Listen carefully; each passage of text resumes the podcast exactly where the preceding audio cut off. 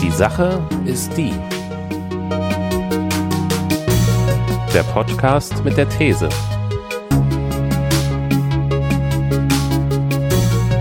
Mit Daniel und Christian.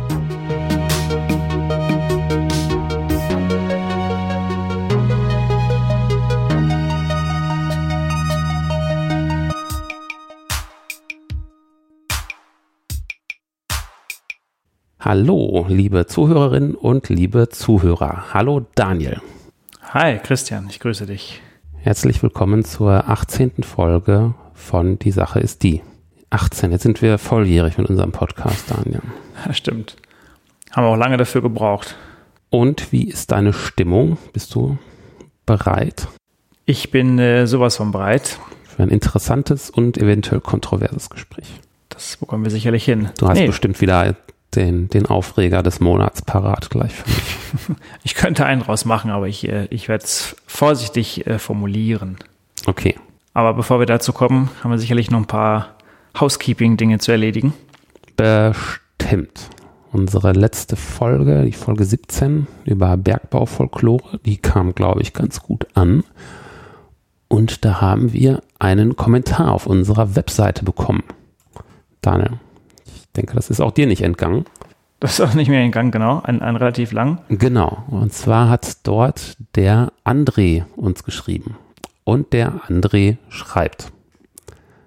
Hallo. Als vor zehn Jahren Zugezogener nervt mich ehrlich gesagt diese tote Tradition, dieser Bezug zum Bergbau und zur Schwerindustrie. Mein Blick ist natürlich der Blick von außen, ohne die Emotionen.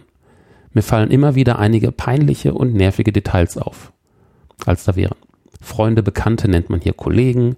Eine Biermarke macht hier Werbung mit harte Arbeit, ehrlicher Lohn. Die gesamte Region wird vom engsten Netz von Autobahnen und Bundesstraßen zerschnitten. Und ich habe nie so viele Leute mit Bierpullen in der Hand herumlaufen sehen. Ist ja auch Tradition. In meinen Augen wirkt es so, als würde der Bergbau verklärt. Christian Kesen hat mit seinem Kohlenpott ja die letzten Tage des Kohlebergbaus begleitet. Der Podcast war super interessant und spannend und ich habe viel Neues gelernt. Vielen Dank nochmal dafür. Aber meines Erachtens macht Christian den Fehler, dass er die vielen Toten und die vergangene Bedeutung des Bergbaus weitertragen möchte. Die Informationen zu bewahren finde ich wichtig, schon aus historischen Gründen. Aber die Zeit ist vorbei und ich finde es absolut richtig, dass die Subventionen endlich gestrichen sind. Und klar, natürlich ist es um all die Arbeitsplätze, das Know-how und so weiter schade. Die Änderungen sind doch aber aus ökologischen und ökonomischen Gründen richtig. Und vielleicht kann man es auch anders sehen. Die Einstellung der Kohleförderung ist eine Investition in die Zukunft.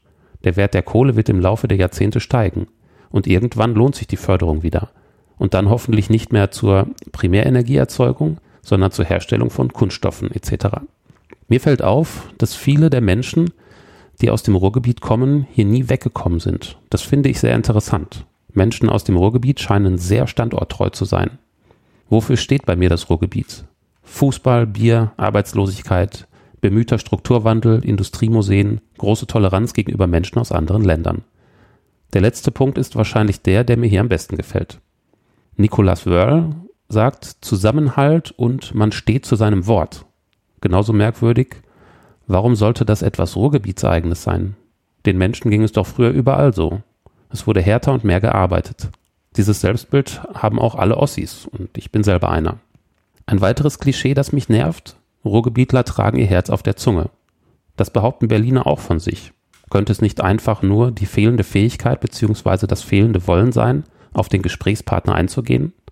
Ach, ich würde mich so gerne mal mit Leuten wie euch unterhalten. Alle Ruhrgebietler, die ich kenne, haben überhaupt keinen Bezug zum Bergbau. Es ist ja durchaus denkbar, dass ich einfach noch nicht genug verstanden habe. Soweit der André auf unserer Webseite. Erstmal vielen Dank für den Kommentar, lieber André, für, diese, für diesen sehr ausführlichen Beitrag. Was sagst du dazu, Daniel? Was möchtest du dem André da gerne entgegensetzen? Ich bin mir an dieser Stelle nicht ganz so sicher, ob denn seine Aussagen da wirklich so jetzt zutreffen, just, also speziell nur für, den, fürs, für das Ruhrgebiet im Punkto, ähm, dass äh, viele Menschen von dort nicht wegkommen. Hm. Na, du hast den Absprung geschafft, ne? Ich habe den Absprung geschafft, ja. ähm, das Gleiche, äh, er bringt das jetzt zum Schluss auch nochmal ähm, auf, auf ähm, Berliner ähm, bezogen. Ich glaube, in Ostdeutschland gibt es auch ganz viele Menschen, die ähm, tatsächlich nicht einen Absprung geschafft haben und auch dort ähm, das nicht verlassen haben. Aber ich bin mir nicht so sicher, ob man es jetzt wirklich so auf dieses Ruhrgebiet eins zu eins übertragen kann. Ähm, müsste ich mir mal eine Erhebung angucken, weiß nicht, ob es irgendwie sowas gibt, mit Sicherheit. Bei Berlin ging es darum, dass das Herz auf der Zunge zu tragen. Ja, genau. Hm. So, und ähm, die, die Verklärtheit, ich glaube, es sind ja immer zwei Dinge, die zusammenkommen. Ich glaube, ähm, man hängt mit dem, mit dem Herzen an, an, an der Vergangenheit, ist irgendwie was mit einer Romantik irgendwie verbunden, was ja auch nicht verkehrt ist, weil es einfach wahrscheinlich auch für die meisten Menschen irgendwie eine, eine schöne Zeit war. Mhm. Und irgendwie sowas aufrechtzuerhalten und weiterzutragen, macht eben auch durchaus Sinn. Mhm. Und was wir auch irgendwie erleben, das hatten wir auch in der, in der Ruhrgebietsfolge, dass ja auch daran wieder angeknüpft wird. Der Bergbau und die Subventionen sind gestrichen. Klar, das ist richtig, das ist gut. Ähm, äh, Kohle zu fördern macht tatsächlich auch gerade bei den Kosten auch keinen, keinen Sinn mehr. Und aber dort siedelt sich ja nun was Neues an und auf diesen Werten, die man dort früher hatte, wieder aufzubauen, äh, macht ja auch durchaus Sinn und daran festzuhalten. Ich glaube, man muss jetzt nicht irgendwie was überstreichen oder wegstreichen, nur weil es irgendwie vorbei ist. Ja, ist aber tatsächlich die Frage, wie sich das für einen Zugezogenen so darstellt. Kann ich mich natürlich nicht so reinversetzen. Kann natürlich sein, dass man hier irgendwie groß geworden sein muss, um das so in letzter Konsequenz alles zu verstehen. Könnte ich mir vorstellen. Klar, weil einfach der Bezug einfach da ist, weil man auch bei uns sagen kann, äh, ja, es war ein Bestandteil der Familien. Also irgendwo in einer Familie bei uns gab es sicherlich jemanden, wieder ganz nah oder einen Ticken weiter entfernt, der halt in dem Bereich gearbeitet hat. Mhm. Und tatsächlich ist es ja auch so, ja, hautnah mitzuerleben, wie eine Branche irgendwie ähm, ja tot ist in Anführungsstrichen und sowas halt wegstirbt. Und ich glaube, weiß nicht, ob das so viele irgendwie erlebt haben. Hm. Ja, das stimmt. Aber ich bin mir sicher, das wird zukünftig in Deutschland noch häufiger passieren. Bin mal gespannt, wie sich das so entwickelt. Ob wir nochmal eine Autoindustrie haben und so weiter. Und dann werden wir sicherlich von mehreren solchen Dingen sprechen. So oder so finde ich total gut, wenn wir erstmal so ausführliche Beiträge bekommen und auch kontroverse. Also ich finde das äh, total klasse, wenn uns da auch Kontra gegeben wird. Das zeigt ja auch, dass wir äh, Themen aufgreifen, die durchaus für Diskussionen sorgen. Ich nicht, ich akzeptiere keinen Widerspruch. Ah, okay. Nein, natürlich. Nein, sehr gerne.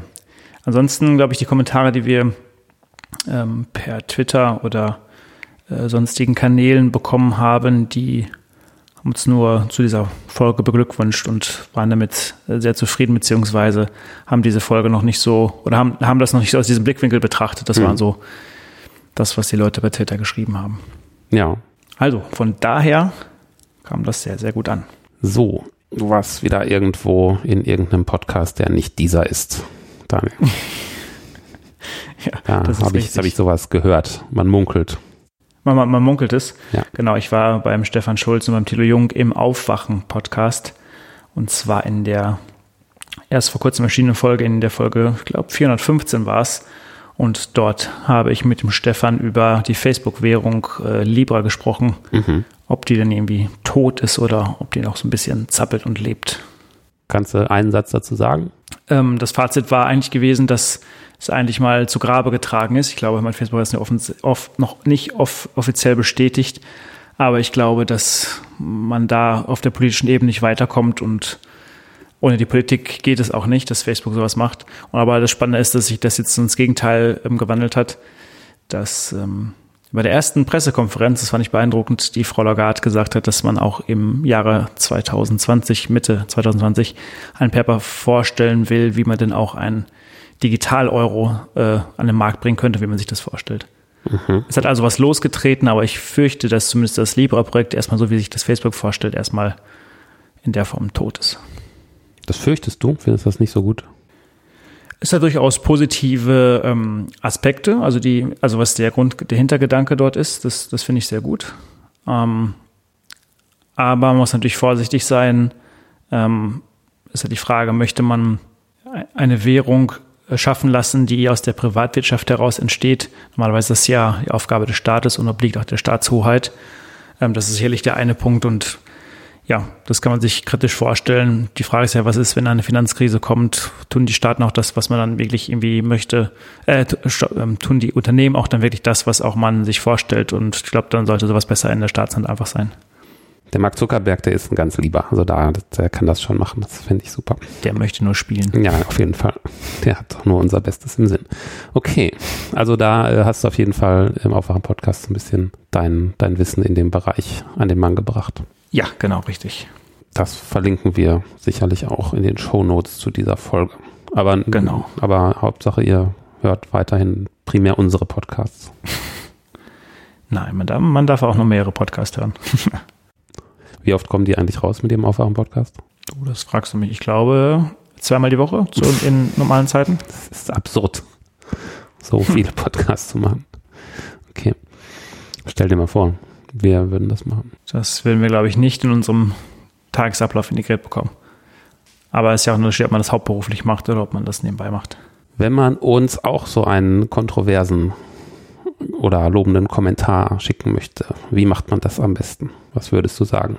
Ich würde sagen, auf allen Kanälen, äh, die äh, einem recht sind. Man kann das natürlich bei Twitter tun. Die Sache ist die oder das Ganze bei Facebook. Oder aber sicherlich die einfachste Form auf unserer Webseite. Die Sache ist die.de und natürlich dann da im, unter der passenden Folge einen Eintrag verzeichnen. Genau, E-Mail nehmen wir nach wie vor auch an, ist auch gern gesehen. Hallo at die Sache ist die.de. Es geht auch oldschool. Und wenn ihr uns natürlich was Gutes tun möchtet, und das wollt ihr sicherlich, dann könnt ihr unter iTunes uns gerne eine Bewertung hinterlassen, möglichst natürlich fünf Sterne und vielleicht noch einen netten Kommentar. Das hilft uns natürlich immer. Das war eine sehr geschickte Suggestion. Das klappt Ach ja, bestimmt. und natürlich kann man uns auch hören und das hilft uns natürlich auch, wenn man uns das Ganze oder uns natürlich bei Spotify anhört. Ja, Daniel, dann bin ich ja jetzt gespannt, was du mir für einen Aufreger, was du mir für eine kontroverse These mitgebracht hast. Ich, ich, ich nehme noch mal kurz einen Schluck, ich nehme noch kurz einen Schluck Tee zur Beruhigung. Okay. So, bin bereit. Los geht's. Sehr gut. Naja, so kontrovers ist es nicht, aber es ist tatsächlich eine Sache, die mir sehr an dem Herzen liegt und ich glaube dir auch. Mhm. Und zwar, die Sache ist die, wir brauchen ein neues Mobilitätskonzept. Wir brauchen ein neues Mobilitätskonzept. Mobilität. Mobilität. Genau. Und was ist der Hintergrund? Klar, also das dürfte auch dir nicht in Gang sein. Warte, warte bevor, ähm, du, bevor du anfängst, äh, dann äh, ich mache mir mal ein Bingo-Feld und ich habe Bingo, sobald wir erwähnt haben SUV, Deutsche Bahn und E-Roller. Dann rufe ich Bingo. Okay, los geht's. Oh, oha. Okay, naja gut. Also das äh, kriegen wir hin. okay. Nein, aber mal ernsthaft. Also die dürfte ja nicht in Gang sein, dass ähm, es junge Menschen gibt, die freitags auf die Straße gehen und ähm, demonstrieren ja. für eine bessere Zukunft, für ein besseres Klima. Ja. Ähm, wir spüren an manchen Ecken und Kanten tatsächlich, dass ein Klimawandel stattfindet. Ähm, die Autoindustrie ähm, suggeriert uns allerdings als ein Beispiel, dass hier eigentlich alles äh, so gut ist, äh, wie es sich gerade anfühlt und boah, wir lassen aber ein bisschen Verbrennungsmotoren weg und ab bald oder ab nächstes Jahr könnt ihr euch alle irgendwie so ein, so ein E-Auto kaufen. Und äh, ja, das ist das, was mich so zu diesem Punkt bringt. Also ich, sicherlich können wir über den Klimawandel sprechen. Da gibt es auch sicherlich viele Punkte, ähm, was Greta angeht, ähm, Forderungen aus der Industrie, welche Auswirkungen das hat. Aber ich finde, aus meiner Sicht geht es einfach nicht weit genug. Ich glaube, es ist nicht einfach nur getan, irgendwie Dinge zu ersetzen, sondern es bedarf noch einer viel weitreichenderen Überarbeitung äh, und das meine ich mit Mobilitätskonzepten, dass wir uns auch überlegen müssen, wie wir uns eigentlich wirklich fortbewegen wollen, was dann eigentlich wirklich Sinn macht. Und das wollte ich mit dir mal so ein bisschen ähm, erörtern. Ja, aber du hast ja das Ende des Podcasts schon vorweggenommen. Äh, wir brauchen keine neuen Mobilitätskonzepte. Wir kriegen bald alle Elektroautos und fertig ist die Laube. Also ich äh, spekuliere natürlich darauf, dass dann mein Diesel in Zahlung genommen wird, vernünftig, mhm. damit er dann in irgendeinem anderen Land weitergefahren wird. Und äh, dann habe ich ja so ein schickes E-Auto. Gut, ich muss noch gucken, wo ich das hier lade. Muss ich noch eine Ladestation hier bei mir an der Wohnung irgendwie bauen, aber dann ist doch, ist doch schon alles fertig, ist alles gut. Was meinst du dann, dann haben wir alles mit erledigt? Ja, so habe ich mir das vorgestellt. Ach und, so, äh, okay. Und wie, wie, du schon richtig sagtest, die Automobilindustrie, die suggeriert uns genau das. Und die würde uns ja nicht belügen. Nee, das stimmt, ja. Ich wusste gar nicht, dass du neuerdings Lobbyist für die Autoindustrie bist. Bekommst du da auch Geld von denen, oder? Ja, irgendwie müssen wir unseren Podcast finanzieren. um Gottes Willen. Nein, ähm, ich glaube, wir müssen das Feld mal vielleicht einfach mal von vorne so ein bisschen aufrollen und uns da vielleicht mal irgendwie ähm, hin zu ähm, oder darauf zuzuarbeiten. Mhm. Ähm, wenn man mal einfach die Zahl, oder nicht die Zahlen, einfach mal, das, das nimmt Klimaveränderung gibt es tatsächlich seit Beginn der Industrialisierung und das ist auch tatsächlich um ein Vielfaches größer geworden. Ähm, es gibt ja immer Leute, die irgendwie sowas ähm, ähm, abstreiten, dass es immer Schwankungen gab, aber tatsächlich sind die Schwankungen ähm, heute deutlich höher als in den anderen 1900 Jahren quasi zuvor. Das können wir nochmal als Studie bei uns irgendwo ähm, verlinken. Jetzt ist die Frage, warum gehen Leute oder junge Menschen auf die Straße auf der einen Seite, auf der anderen Seite, warum gibt es Leute, die ja diesen Klimawandel entweder auf extremste Art und Weise nicht wahrhaben wollen oder aber ja, so wie, wie du gerade sagtest, die Autoindustrie sagt, wir wechseln hier so ein bisschen was ab und dann ist irgendwie alles okay. Hm. Man kann verwalten, äh, man kann natürlich sein Verhalten ändern. Man beschließt aber vielleicht erstmal vorerst nicht aktiv zu sein. Ich glaube, das ist so und streitet den Wandel ab. Ich glaube, das ist so gerade die Lage, die man irgendwie hat. Die, tatsächlich ist es so, in der Psychologie sagt man, ähm, man hat sich also oft schon eine Meinung gebildet, aber möchte die noch nicht zulassen. Also ich hoffe nochmal darauf, dass tatsächlich Leute schon eine Meinung haben, das aber noch abstreiten, weil sie noch nicht so richtig so diese Meinung innerlich irgendwie zulassen wollen, dass wir uns in diesem Status irgendwie gerade nochmal ähm, befinden. Ich habe mal zwei Beispiele rausgesucht, was den Klimawandel angeht. Und zwar mhm. nicht jetzt das so das übliche Überschwemmung oder sonst was, sondern tatsächlich eins, was ein bisschen weiter entfernt ist und tatsächlich eins, was mir just diese Woche ähm, über den Weg ja, gelaufen ist nicht, aber in einer Erzählung passiert ist. Aha, okay. Also das, was weiter weg ist, was ja beeindruckend ist, finde ich, es gibt einen Ort, ähm, eine eisige Insel in, in, in Russland. Hm. Ich hoffe, ich spreche es richtig aus. Belushiaga Guba. Also da leben irgendwie 2000 Leute. Hört sich nicht russisch an, hast bestimmt falsch ausgesprochen. Aber okay, ja. ja, ich entschuldige mich schon mal dafür. ähm, eine eisige Insel, also da leben 2000 äh, Leute. Hm. Die haben so im Durchschnitt 6 Grad unter Null und im Winter sind dort minus ähm, 50 äh, Grad. Okay. Jetzt ist es aber so, dass ähm, tatsächlich im Jahre 2018 in diesem Dorf, wo die Menschen wohnen, ähm, von Eisbären angefallen wurden. Und zwar so um die 50 Eisbären. Und normalerweise sind Eisbären aber eigentlich relativ scheue Tiere. Und wenn sie mal in so ein Dorf kommen, dann kommt da vielleicht mal einer vorbei. Mhm. Ja, und diese 50 Eisbären, weil es dort natürlich wärmer geworden ist, ähm, waren auf der Suche nach Essbaren, haben sich auch da irgendwie relativ nah ähm, niedergelassen und haben diese Angriffe dann aber wirklich häufig durchgeführt, bis man das Militär dort irgendwie stationiert hatte den Leuten gesagt hat, hm, wenn so ein Bär kommt, dann bitte irgendwie auf den Boden legen und nicht bewegen und solche Dinge. Also es hatte da wirkliche ähm, dramatische Ausmaße irgendwie angenommen. Okay. Ähm, das hängt damit zusammen, dass es einen gewissen Wirbelsturm gibt, der nicht mehr genügend ähm, Kraft hat, um Kälte dorthin zu bringen, sondern das hat sich so ein bisschen aufgesplittet, was dafür sorgt, dass zum Beispiel ein Teil dieses ähm, Polarwindes sogar auch ähm, in den USA für Orte gesorgt hat, wo es sehr, sehr kalt geworden ist. Aber insgesamt für den russischen Ort hat es nicht mehr ausgereicht, um halt die Kälte zu, zu haben, die natürlich dafür das passende Klima sorgt, was man davor all die Jahre hatte. Das heißt, den Bären ist der Lebensraum, ist den abhanden gekommen, dadurch, dass es keine Exakt. Eisschollen mehr gab und so weiter. Ja, genau. Mhm. Das ist so das, was weiter entfernte. Also ein Beispiel für den Klimawandel und das andere ist, mh, ähm, man kann es relativ leicht bei Hühnern festmachen. Das finde ich sehr faszinierend. Und zwar ist mir das in einer Unterhaltung mit meinem Händler auf dem Markt hier diese Woche passiert. Mhm. Ähm, tatsächlich werden ähm, Hühnereier kleiner. Und zwar ist es so, wenn man, und so, so ist es bei meinem, bei meinem Marktmenschen, der ja immer die gleichen Hühner hat, hm. der kann es natürlich dann in einer Zeitreihe irgendwie bemerken, dass die Hühner weniger Eier legen und wenn, dann kleinere. Weil tatsächlich die Hühner Angst davor haben, ja, so Kinder, ne? also Küken in die, in die Welt zu setzen, weil sie selber merken, natürlich weiß ich jetzt nicht, wie sie das merken, dass es aber aktuell wohl keinen Sinn macht, entsprechend dann Kinder zu bekommen. Also auch die merken quasi den Klimawandel.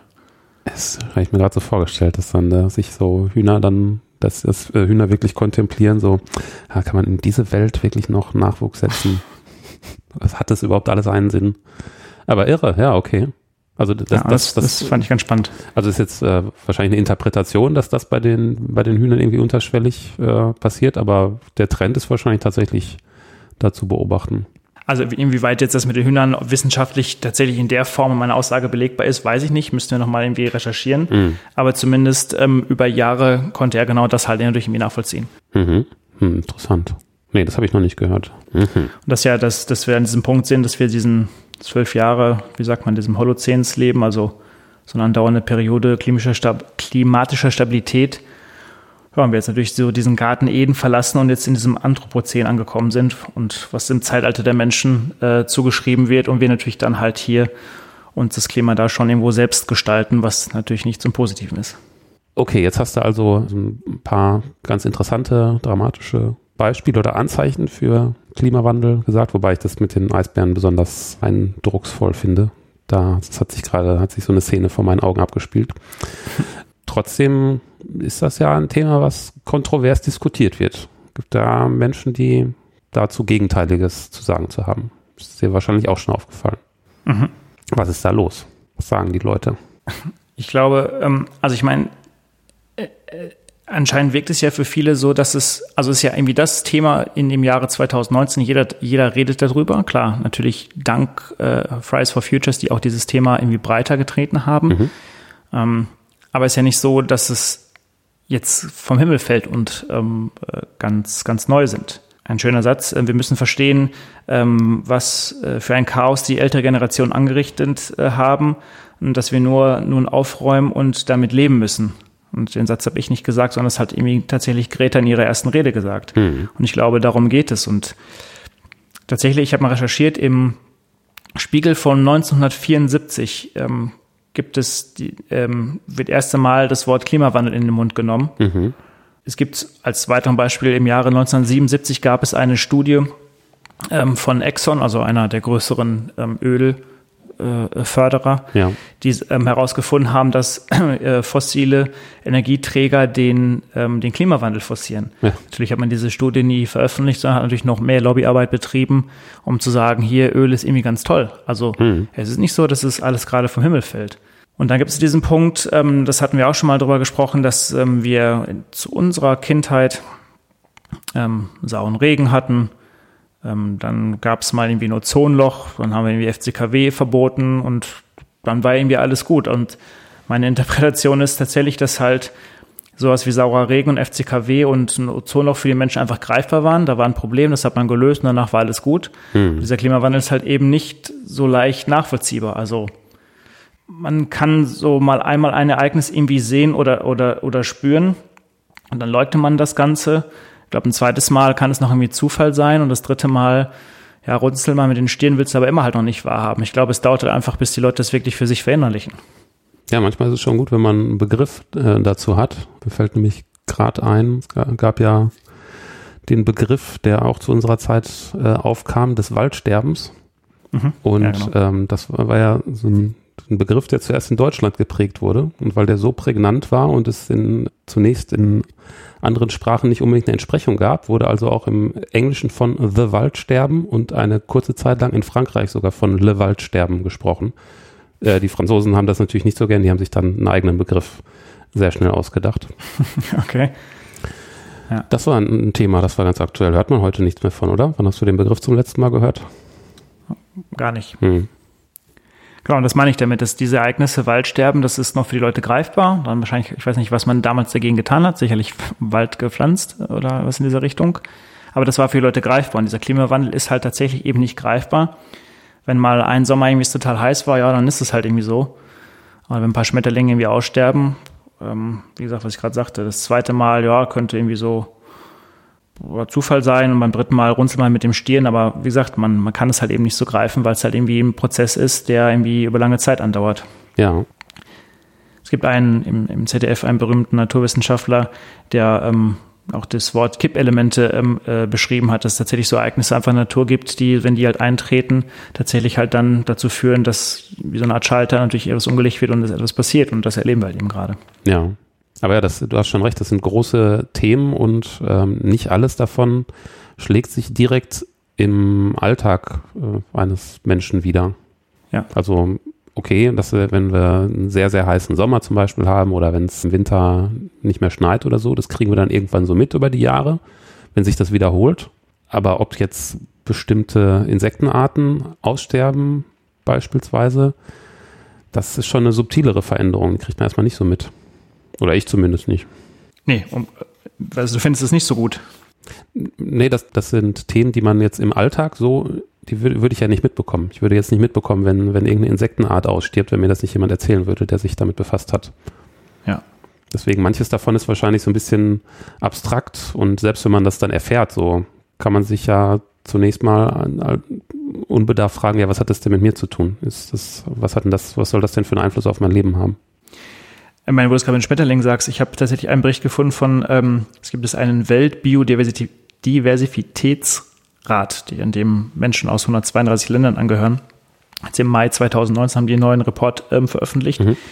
Und die sagen, ich schaue nochmal nach, bis zu 100 äh, Mal schneller als in den letzten 10 Millionen Jahren, ich zitiere gerade raus, verlaufe derzeit der Artenschwund. Also 85 Prozent der Feuchtgebiete seien schon verloren, 40 Prozent der Amphibien stünden am Abgrund. Mhm. Und ähm, ja, das ist natürlich nicht das, was du gerade vor deiner Haustür beobachtest, sondern das ähm, beobachtet man natürlich einfach über einen viel längeren Zeitraum mhm. ähm, und das halt in irgendwelchen Studien. Also es ist einfach nicht in der Form natürlich irgendwie greifbar. Ja. Ähm, und ähm, klar, und unsere Süßigkeiten und unsere Kosmetika werden mit Hilfe von Palmöl hergestellt. Und ähm, weil man durch irgendwie auf diesem Planeten irgendwelche ähm, ähm, Bäume irgendwie natürlich irgendwie fällt oder gerade ver verbrannt werden, und das ist natürlich das irgendwie natürlich ein Problem. Ja. Und hinzu kommt, ähm, das ist natürlich auch das große Grundübel, dass natürlich auch politisch sowas geleugnet wird. Nimm normal irgendwie Trump. Ich weiß gar nicht, was war mal ein Tweet, war es im letzten Jahr oder im vorletzten Jahr? wo die, der Schneefall in, in New York war, der heftige. Hm. Wo er gesagt hat, hier so, hm, ja gut, jetzt können wir natürlich mal hier diese, irgendwie, diesen Klimawandel irgendwie gebrauchen halt. Ne? Also, wo ist denn hier die Erdwärme, wenn man sie mal braucht, damit der Schnee hier weggeht? Und, und, und da fängt ja schon das nächste ähm, Missverständnis an. Da haben eben sogar tatsächlich ähm, Grundschulkinder drauf auf den Tweet geantwortet, die ihm gesagt haben, was sie natürlich da im Sachkundenunterricht gelernt haben, dass ähm, tatsächlich ähm, dass es einen Unterschied gibt zwischen Klima und Wetter. Ja. das ist halt eben genau das Ding. Ähm, da gibt es übrigens ein sehr schönes Buch zu. Mhm. Habe ich das irgendwo hier verlinkt schon bei uns in den Shownotes? Ähm, wütendes Wetter? Ja, wütendes Wetter, genau richtig. Ähm, und äh, die, die es halt irgendwie nochmal da genau aufgreifen. Das fand ich ganz spannend. Also das, das Wetter ist natürlich irgendwie das, ähm, beim Wetter handelt es sich also ein, um ein, ein kurzzeitiges Verhalten und das irgendwie messbar ist, ne, in der Atmosphäre über Luftdruck und, ähm, und, und etc. Und beim Klima ist natürlich so, dass es ein, ein durchschnittliches Verhalten ist, was man irgendwie bei Zehnte hinweg in, in der Atmosphäre einfach beobachtet. Also einfach die, den, der, der Zeithorizont ist einfach halt irgendwie unterschiedlich. Ja, genau, ja. So, und, und ähm, darum ist natürlich die Aussage von Trump halt völlig falsch, aber sie hat natürlich irgendwie, seit weiß ich, 150.000 Likes von Menschen, die irgendwie sowas halt irgendwie dann sagen, jawohl, er hat irgendwie recht, das stimmt halt. Also es mhm. spielt natürlich uns nicht gerade irgendwie in die Karten. Genau, also bei Wetter, das ist das, was der Wetterbericht sagt, so für eine Woche im Voraus und Klima befasst sich mit deutlich größeren Zeitspannen, also eher so im Bereich von Jahren, Jahrzehnten etc. Ja, hat er darauf reagiert, der Trump, weißt du das? Wahrscheinlich nicht, ne? Ich, ähm, hat wahrscheinlich schon zehn Minuten später irgendeinen anderen Quatsch rausgehauen. Und das finde ich ganz spannend ähm, in dem Buch Wütendes Wetter von der Frau Otto. Ähm, die ist äh, tatsächlich Mitbegründer von einem neuen Forschungsbereich, ähm, um halt irgendwie so Klimaforschung zu betreiben. Und das wäre tatsächlich auch schon in den Jahren davor auch nur erschwert möglich gewesen, weil man teilweise gar nicht die Rechnerkapazitäten hatte, beziehungsweise irgendwie Algorithmen, KI und sowas, um halt natürlich irgendwie sowas zu erforschen. Mhm.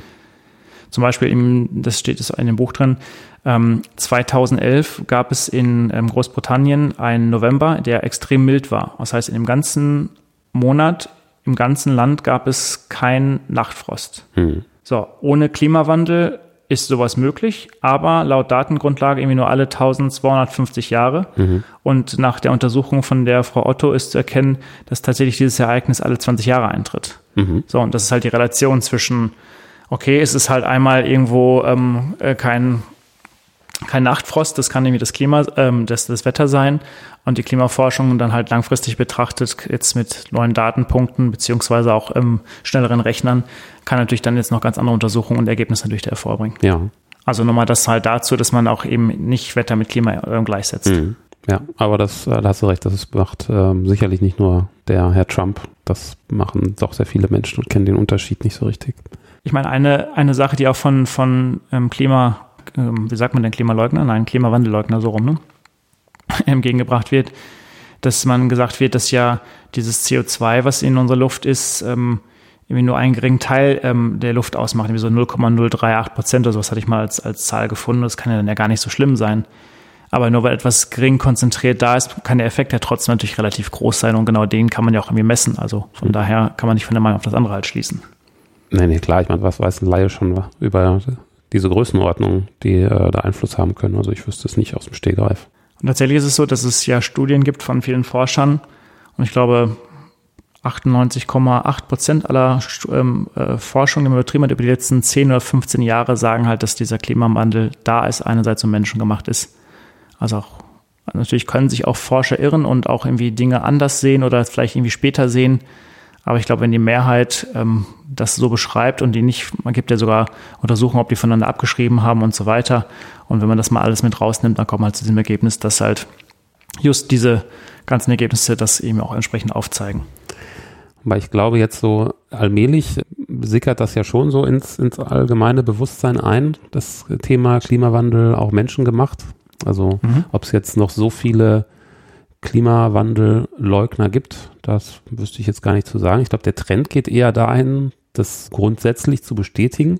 Jetzt aber äh, zum Beispiel den äh, Fridays for Future äh, Protestlern vorzuwerfen, sie würden Klimahysterie betreiben.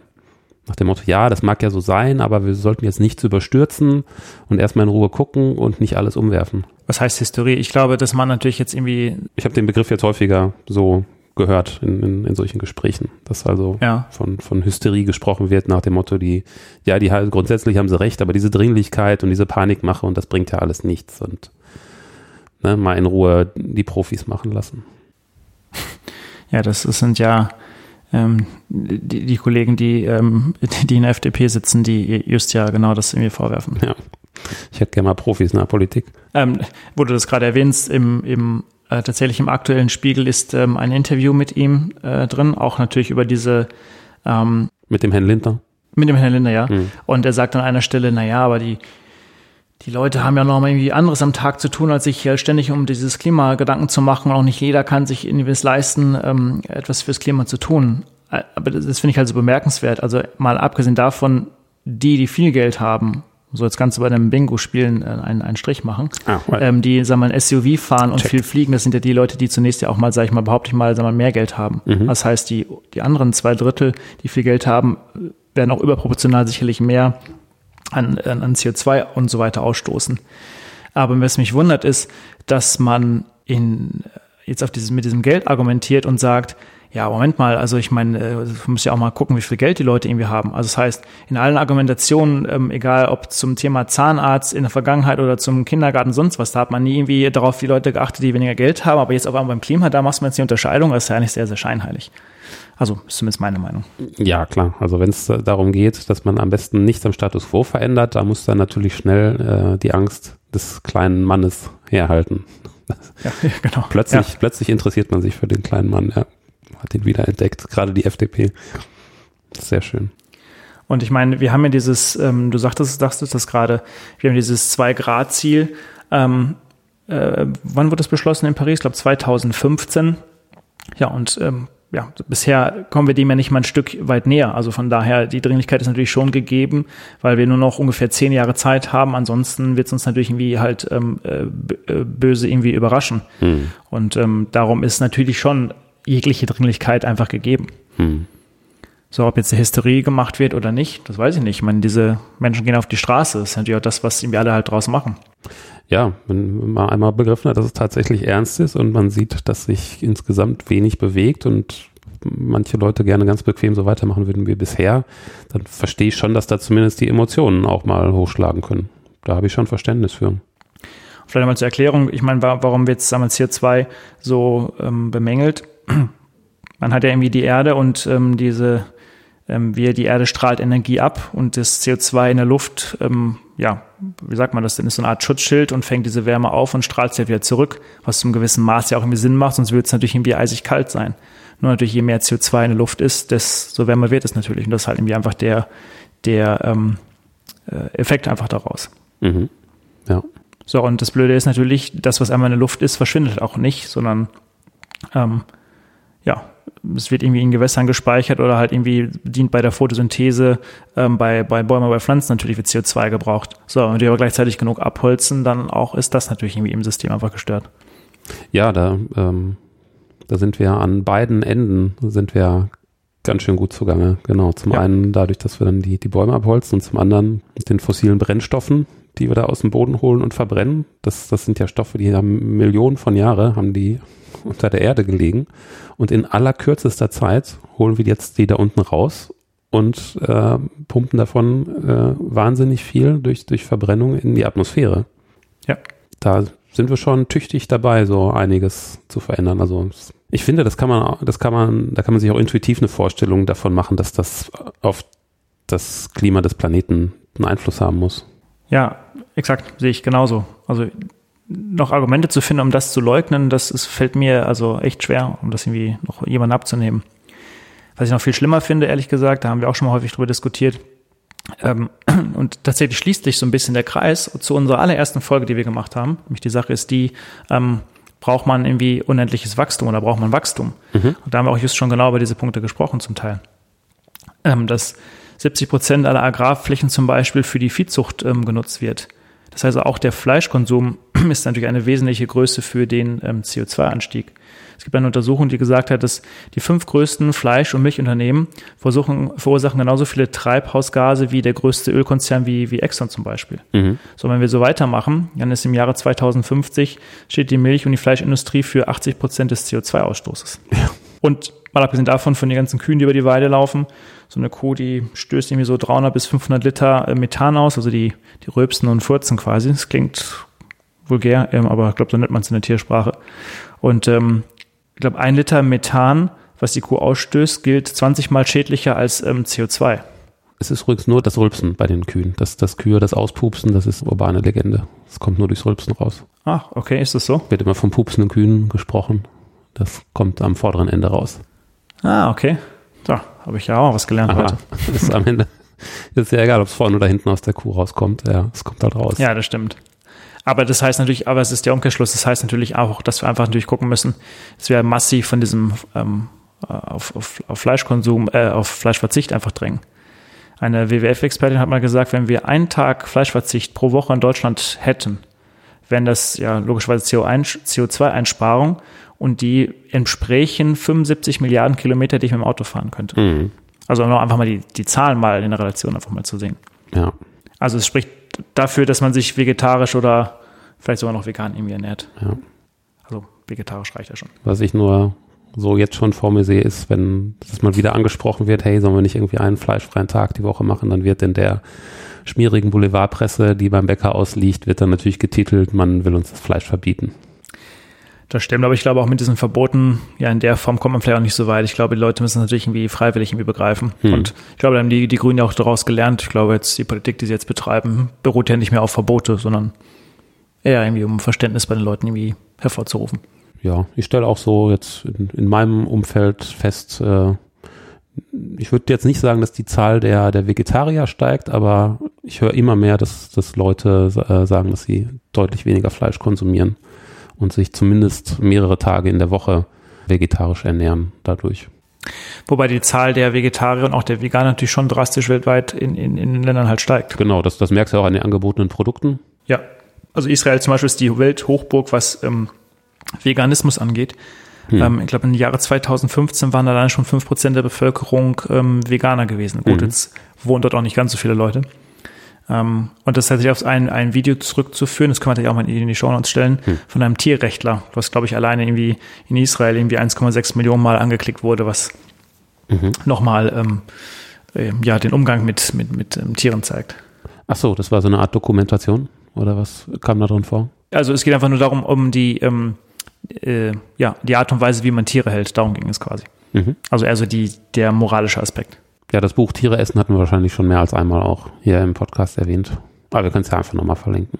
Wir können es auch nochmal verlinken, ja, genau. Das hast du mir damals geschenkt. Ja, schon lange her, ne? Ja.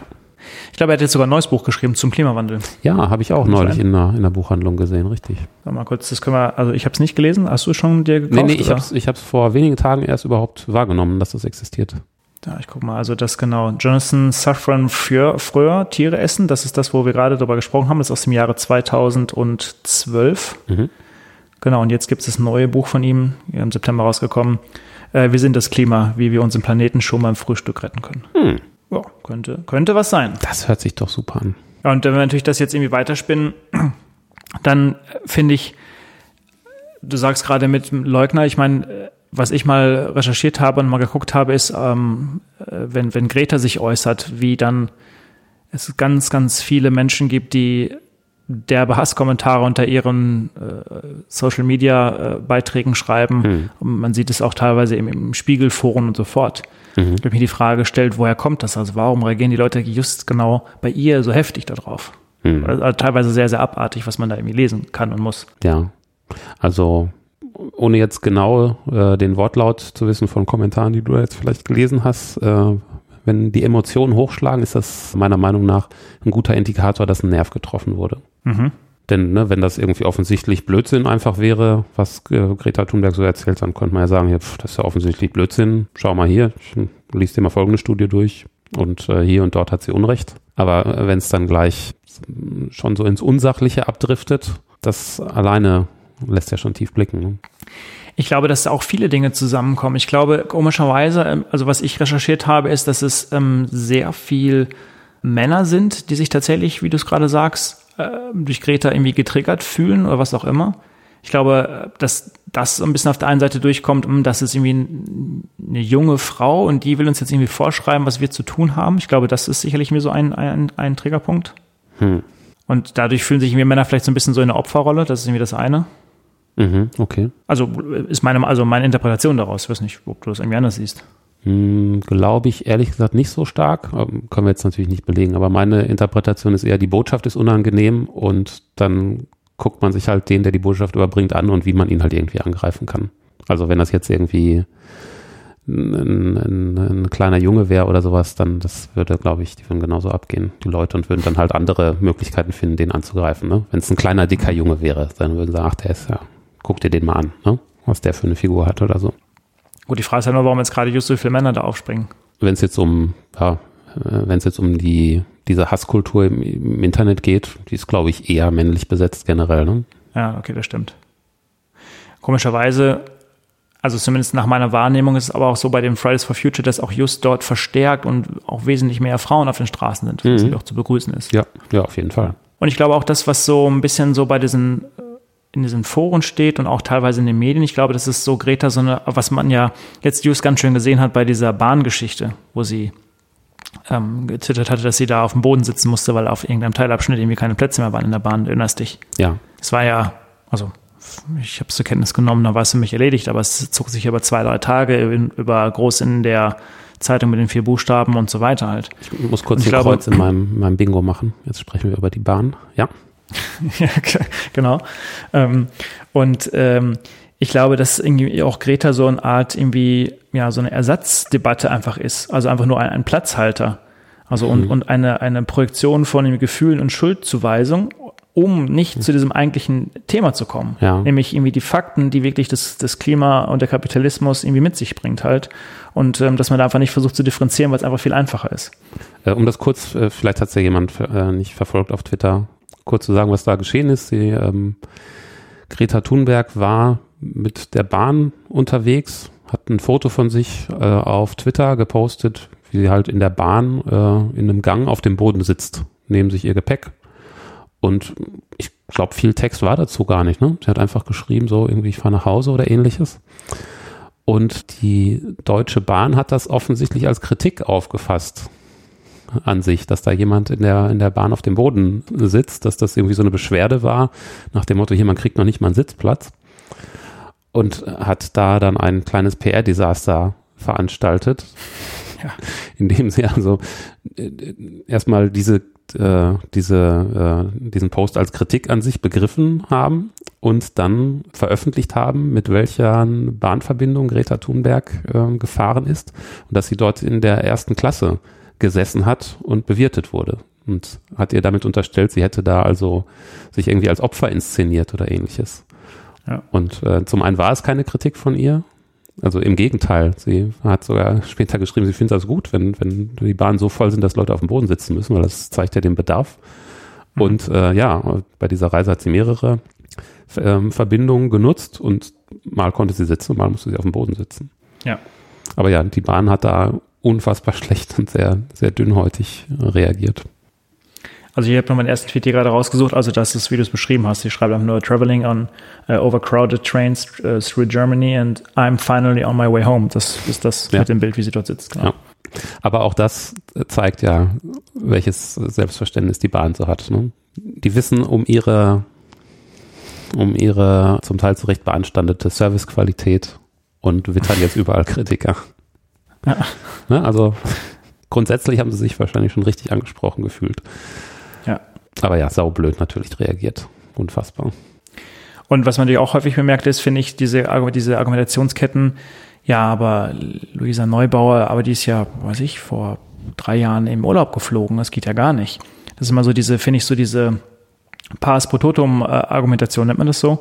Ähm, also die, die zu nichts führt. Also der Grundbaustein ist doch, es geht nicht darum, perfekt zu leben, was ja auch niemand hinbekommt. Also du beschreibst ja immer irgendwelche Dinge. Ähm, aber sich dessen einfach erstmal bewusst zu sein und erstmal anzufangen, darum geht's ja. Und äh, niemand jetzt irgendwie an die Wand zu stellen, nur weil er mal irgendwie entsprechend irgendwie mal geflogen ist. Darum geht's ja eigentlich gar nicht. Also es ist einfach so ein Totschlagargument, was zu nichts führt. Ja, zumal das ist ja ein, ein zurückgewandtes Argument. Also ich meine, das, das mag ja sein, dass die äh, Luisa Neubauer zu einer Zeit ihres Lebens da wie wild durch die Gegend geflogen ist. Ja, wie wild war es nicht. Sie hat eine Flugreise mal gemacht, also. Ja, es gab doch die Geschichten, dass sie irgendwie auf ihrem Instagram-Account ähm, da von Urlaubsfotos aus allen möglichen Ländern gepostet hat, ja, also genau. dass sie dann die halbe Welt da geflogen ist. Okay, ja, gut, aber wie ist denn das Verhalten jetzt? Ich meine, es kann ja auch sein, dass ihr sie zu dem Zeitpunkt einfach noch kein Bewusstsein dafür hatte. Und?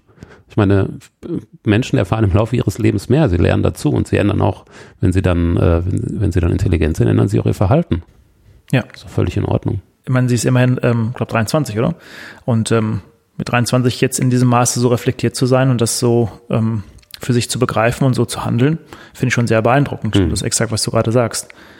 Ähm, man kann jetzt ja von jemandem erwarten, dass er, also es ist schon relativ früh, ähm, dass sie das schon irgendwie gelernt hat.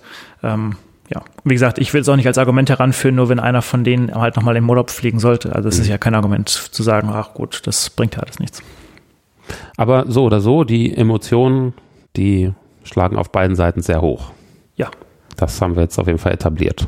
Und wichtig nochmal, also das finde ich auch nochmal als zur, zur Klarstellung, das, was, was ich ganz, ganz häufig ähm, habe, auch wenn ich mit, mit Leuten darüber diskutiere, dann heißt es immer, hm, ja, aber warum, warum müssen wir in Deutschland denn was tun? Weil hier, wir machen doch schon so viel und so. Das ist auch, glaube ich, immer so diese, diese falsche Wahrnehmung.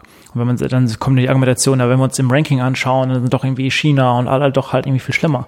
Ja, und das ist tatsächlich auch, auch faktisch einfach falsch. Ähm, also innerhalb von Europa ist tatsächlich richtig, dass mal Großbritannien und Frankreich tatsächlich weniger ähm, CO2 ausstoßen und auch drastisch reduziert haben. Liegt aber auch einfach daran, allein in Frankreich, dass sie mehr Atomkraftwerke haben und weniger Kohlekraftwerke wie wir. Mhm. Das ist irgendwie das eine. Aber das Problem ist, ähm, dass Deutschland steht tatsächlich für, also laut 2017, für 2,3 Prozent des weltweiten CO2-Ausstoßes. So viel aber es ist immerhin nochmal doppelt so viel, wenn man das auf pro Kopf quasi rechnet, mhm. ähm, im Vergleich zum Durchschnitt der Welt, weil wir halt eben die meiste Braunkohle hier abbauen, weltweit in, wie kein anderes Land. Mhm. Und ähm, dann sind wir halt eben nur noch Mittelmaß und sogar noch schlechter ähm, im Vergleich zu ähm, China etc. Ja. Und ähm, ja, das darf man natürlich nicht irgendwie alles irgendwie vergessen. Ja, und es spricht auch nichts dagegen zu versuchen, wenn man in irgendeiner Form eine, eine, Vorbildfunktion hat, die noch weiter auszubauen. Warum sollte man nicht das Richtige tun, bloß weil andere gerade noch viel schlimmer sind? Also das finde ich, an sich finde ich die Argumentation schon schwach. Ja, stimmt. Ja, so, ja, fast schon so eine nationalistische Haltung, die man irgendwie hier so aufführt, so, ja, wir als Deutsche, wir machen ja schon genug, aber schau mal, die bösen Chinesen, die, die sind ja noch viel schlimmer halt. Mhm. Also, so nehme ich das irgendwie wahr. Ja, ja, da steckt wahrscheinlich auch Lobbyarbeit dahinter, ne, dass solche Argumente dann so in den offenen Diskurs kommen. Ja. Na, also diese äh, Statistiken, die dann so oder so gelesen werden können oder die, die Lesart zu bestimmten Statistiken, die werden ja zum Teil dann auch durch die Medien dargereicht, ne, um so eine gewisse Argumentation zu unterstreichen. Das ja. ist mitunter lobbygestützt. Das stimmt allerdings. Ja. So, Fehlt noch was in deinem Bingo-Spiel? Ja, aber wir sind ja auch noch nicht durch. Also wir haben jetzt äh, auf jeden Fall etabliert, das ist ähm, das ganze Thema Klimawandel. Ja, das erzeugt große Emotionen bis zu Hass gegen 16-jährige Mädchen und ähnliches. Aber jetzt mal Blick nach vorne. Was können wir denn machen? Genau, und wir, wir hatten ja als, ähm, als Eingangsthese gehabt zu sagen, wir brauchen neue, neue Mobilitätskonzepte. Und ich glaube, das ist halt das, ähm, um nochmal weitreichend zu schauen Ganz, ganz interessant finde ich, wenn man mal mit dem ersten Mobilitätsbau schon anfängt, dieses ganze Ridesharing wie, wie ähm, Uber und Lyft. Mhm. Also könnte man ja sagen, oh, ist ja prima, die Leute brauchen ja keine Autos, können sie ja in eine Garage lassen und dann nimmt man halt dieses Ridesharing. Ja, ich kenne ganz viele Leute, die das noch nie im Leben benutzt haben. Lassen Sie es einfach mal für alle Fälle ganz kurz erklären, wie funktioniert das in Uber? Gibt es bei euch nicht in, in deiner Stadt? Wüsste ich jetzt nicht, aber na gut, aber vielleicht ist auch gut so. Ich wollte ja gerade was Negatives sagen. Aber kurz, einfach, dass wir da einmal das dargelegt haben für Menschen, die es noch nie genutzt haben. Ich habe auch noch nie Uber genutzt. Ist an sich, ist das so ein bisschen Taxi-ähnlich. Ne? Ich bin, stehe irgendwo in einer größeren Stadt, in Frankfurt mhm. oder so und äh, möchte von A nach B kommen, rufe mir jetzt allerdings kein Taxi, sondern benutze die Uber-App und trage da mein gewünschtes Ziel ein. Und schon wenige Minuten später kommt da ein Fahrzeug vorbei, ein Auto ist allerdings kein Taxi, sondern ist wahrscheinlich ein Privatfahrzeug. Da sitzt jemand drin, der mich dann an mein Ziel fährt. Und das ist wahrscheinlich eine Privatperson, die sich dort bei Uber als Fahrer registriert hat. Mhm. Also wie so ein, wie ein Taxiservice, aber ich muss jetzt kein Vollzeit-Taxifahrer sein. Ich könnte das nebenberuflich machen. An zwei, drei Tagen die Woche könnte ich Uber-Fahrer werden. Ja, ist natürlich groß geworden im Silicon Valley in den USA halt. Mhm. Ähm, Uber ist eigentlich die führende, die größte Plattform ja. In den USA gibt es noch Lyft. Mhm. Also richtet sich an, an Leute, die einen, äh, die einen Pkw haben und die zwischendurch Zeit haben und sich was dazu verdienen wollen. Genau. Und hier in Deutschland, Europa ist halt die Taxiindustrie sehr groß, die gesagt haben, nee, das geht nicht, weil natürlich diese Menschen das Privatfahrten machen, aber natürlich keine ähm, entsprechende Taxilizenz haben, die man sich normalerweise hier entsprechend äh, teuer oder teuer kaufen muss. Mhm. Aber das ist natürlich klar, dass wenn es neue Technologien gibt, dass natürlich Bestehende sich angegriffen fühlen, dass man da einen Kampf führt. Das ist ja zunächst mal irgendwie normal, kann man jetzt irgendwie ja. darüber diskutieren. Gut, es gibt ja auch wahrscheinlich berechtigte Kritik an der Firma Uber an sich, aber jetzt nehmen wir einfach mal den Gedanken auf, da ist jemand, der sowieso ein Auto hat und da ist jemand anders, der eine Fahrdienstleistung in Anspruch nehmen möchte. Warum soll man die beiden nicht zusammenbringen? Es geht einfach nur rein um die Leistung, genau, exakt. Ähm, ich habe einen interessanten Report gelesen von Bruce, Bruce Scheller weiß nicht aus welchem Jahr der ist. Warte mal. Der müsste, ja, aus dem Juli 2018 ist dieser Report. Und der hat mal diese ganzen Datenpunkte analysiert und ähm, kommt tatsächlich ähm, zu dem Punkt, dass es zu mehr, dass es zu mehr Autofahrten kommt, weil die Leute, die früher ähm, sagen wir mal, die Bahn oder das Fahrrad genommen haben, hm. die rufen sich jetzt eher ein Uber. Also das heißt, es führt zur Erhöhung der, des, des ähm, ich habe einen Text hier auf Englisch da, des, ähm, äh, des, des Fahraufkommens. Auto, äh, des Fahraufkommens, ja genau, mhm. danke. Das ist eine. Und im Schnitt hat er ausgerechnet, dass ähm, das Auto ja zunächst mal, wo es gerade steht, zu der Person hinkommen muss, zu deiner Wohnung oder wo auch immer. Mhm. Und das sind so im Schnitt so sechs, sieben Kilometer. Das heißt, die Autos fahren im Schnitt auch noch mal mehr, als mhm. wenn du jetzt irgendwo gerade stehst und halt in deine Bahn einsteigst. Also das heißt also grundsätzlich führt also Uber nicht dazu, dass der, der, die Straßen entlastet werden, sondern es führt tatsächlich sogar noch zu einer ähm, ähm, höheren Belastung. Mhm. Okay, die Entlastung wäre dann potenziell dadurch, dass einfach nicht mehr so viele Leute ein Auto haben. Vielleicht gibt es Menschen, die sagen, ach, durch, durch äh, Uber und ähnliches kann ich mir komplett die Anschaffung eines Autos sparen. Das ist ja jetzt auch nicht so schlecht. Mhm.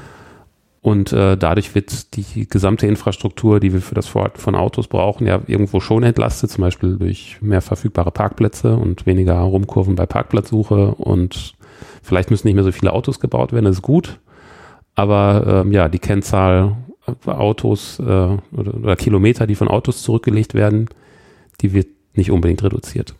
Ja, also ich habe mal gefunden, hier 60 Prozent aller Uber- und Lyft-Users in den Städten hatten vorher Public Transportation ähm, benutzt und nehmen jetzt halt Uber und Lyft und nur 40 Prozent waren Menschen, die vorher auch schon ein Auto, also ihr eigenes oder beziehungsweise ein und oder ein Taxi benutzt haben. Mhm. Also das heißt, offensichtlich ähm, hat Uber und Lyft ähm, oder zumindest die Grundidee dahinter nicht zu dem Effekt geführt, was man immer vorher in den ganzen Business Cases als Hauptgrund ähm, angeführt hat, dass man hier der Welt etwas Gutes tut. Zumindest nach dieser Studie ich habe nichts Gegenteiliges gefunden, aber bei Uber wird es sicherlich nochmal irgendwie anders sehen mit Zahlen. Aber zumindest kann man das mal irgendwie mit aufführen. Mhm. Bleibt die Frage natürlich, gut, wir reden über Mobilitätskonzepte. Ähm, vielleicht kann man ja zu dem Punkt kommen, dass Autos irgendwie gar keinen Sinn machen. Also das wäre jetzt so mal vielleicht irgendwie mein Punkt zu sagen, hm, hm. vielleicht gibt es ja etwas, was viel besser ist, als ein Auto zu benutzen. Oder grundsätzlich irgendwie Autos zu haben. Ähm, und damit wären wir schon bei neuen Mobilitätskonzepten. Okay. Tatsächlich ist es so, dass es seit 7000 Jahren ungefähr ähm, Städte gibt. Ähm, ne, dann gibt es irgendwie Straßen, das ist so, ne, kann man wie so im Körper vergleichen, wie Adern, die dich von A nach B bringen, zum Bäcker oder sonst wohin. Mhm. Man konnte dort reden, bisschen flirten, bisschen Dinge transportieren, hat unterm Arm seine Bäckerstasche gehabt oder was auch immer.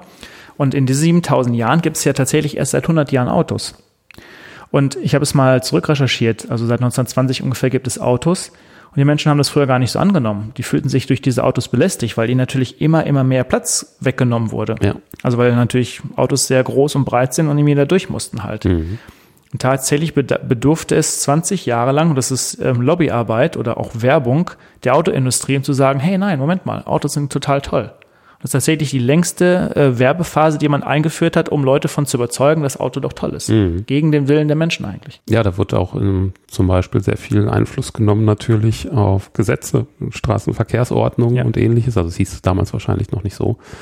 Aber äh, ursprünglich die Menschen waren in der Stadt unterwegs und dann sind ja durchaus mit den neuen Automobilen Unfälle passiert. Mhm. Dadurch dann auch der schlechte Ruf der Automobile. Und ich glaube, dann gab es doch diese Geschichten, habe ich auch jetzt auch vor kurzem gelesen, dass dann äh, Automobilfahrten zum Teil angemeldet werden mussten und man durfte nur so und so schnell fahren und es musste jemand voranschreiten mit einer roten Flagge vor dem Auto und und ähnliches. Das war, glaube ich, in den, in den 1920er Jahren in einigen Städten so. Ja, und dann, genau, durch Lobbyarbeit musste darauf eingewegt werden, ja, Moment, also die ganzen Wege und so, die sind jetzt mal primär für Autos da, ja. Und äh, wenn da jetzt ein Mensch da mitten auf der Straße steht, der hat da gar nichts zu suchen. Und so wurde halt immer mehr umgedeutet in Richtung, ja, eigentlich ist das alles für Autos da, eigentlich ist das alles Autoinfrastruktur. Und die Menschen, die zum Beispiel zu Fuß äh, unterwegs waren, die wurden dann halt an den Rand gedrängt. Ja. Es gibt es einen, einen Dänen, der Michael, ich weiß nicht, wie man den ausspricht, Colville Anderson. Und der hat es ähm, können wir verlinken, den hatte ich auch auf der Republika gesehen als Vortrag.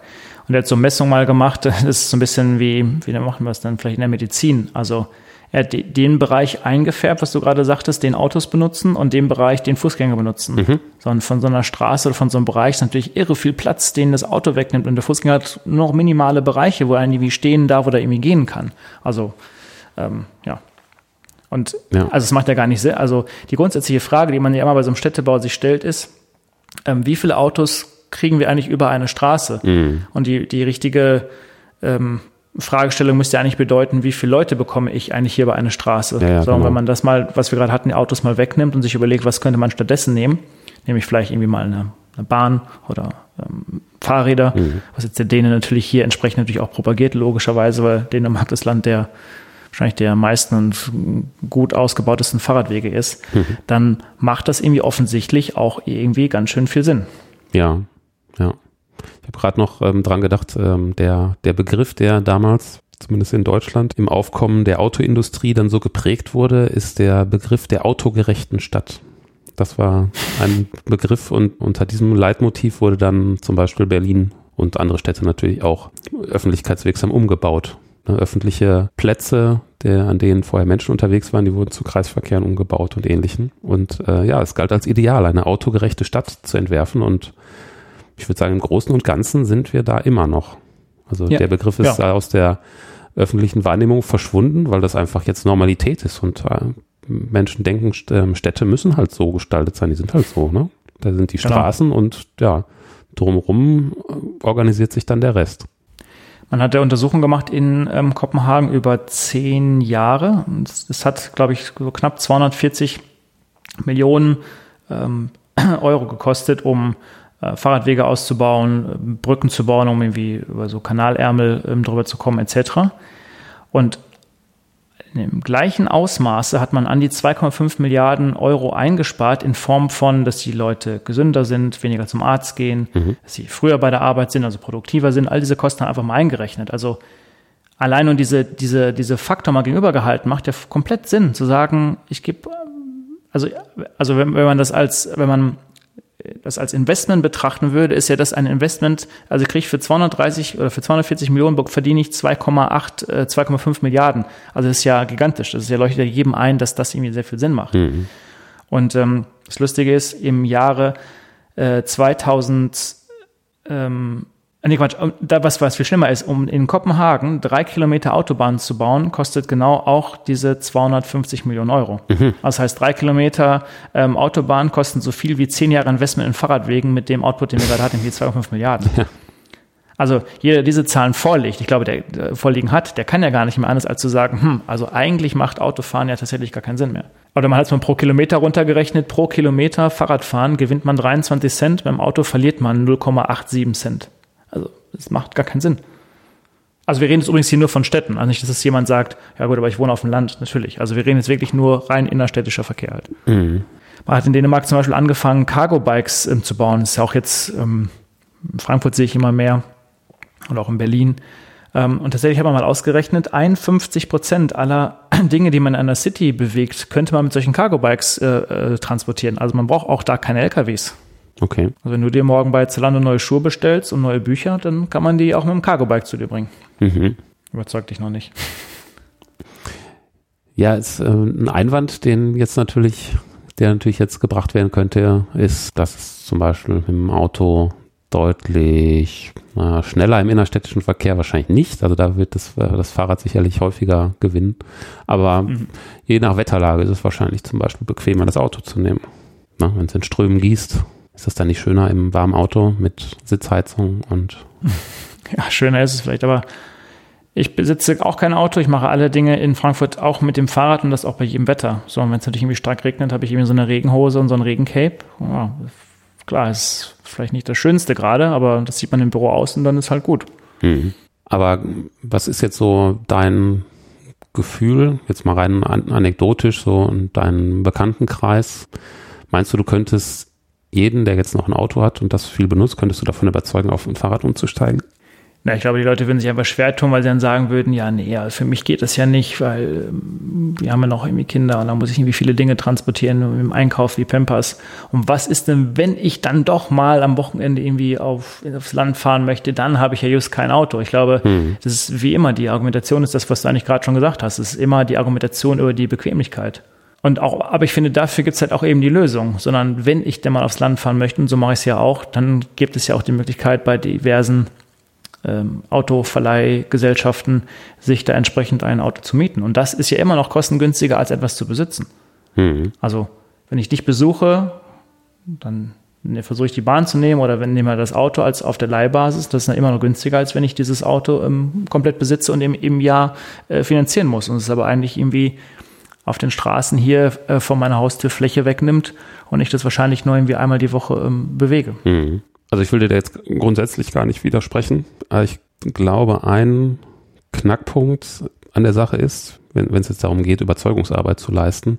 Mhm. Wir reden jetzt von Mobilität und da steht im Hintergrund, steht so die Grundannahme, wir sprechen jetzt davon, wie man von A nach B kommt. Mhm. Zu einem gegebenen Zeitpunkt und in einer akzeptablen Zeit und vielleicht auch mit einem gewissen Komfort und einer gewissen Sicherheit. Die Frage ist, äh, die sich mir stellt, ist dann aber, wenn wir jetzt von Autos ausgehen, ist denn dieses von A nach B kommen, ist es das einzige Bedürfnis, das so ein Auto erfüllt? Ja, das ist ein guter Punkt.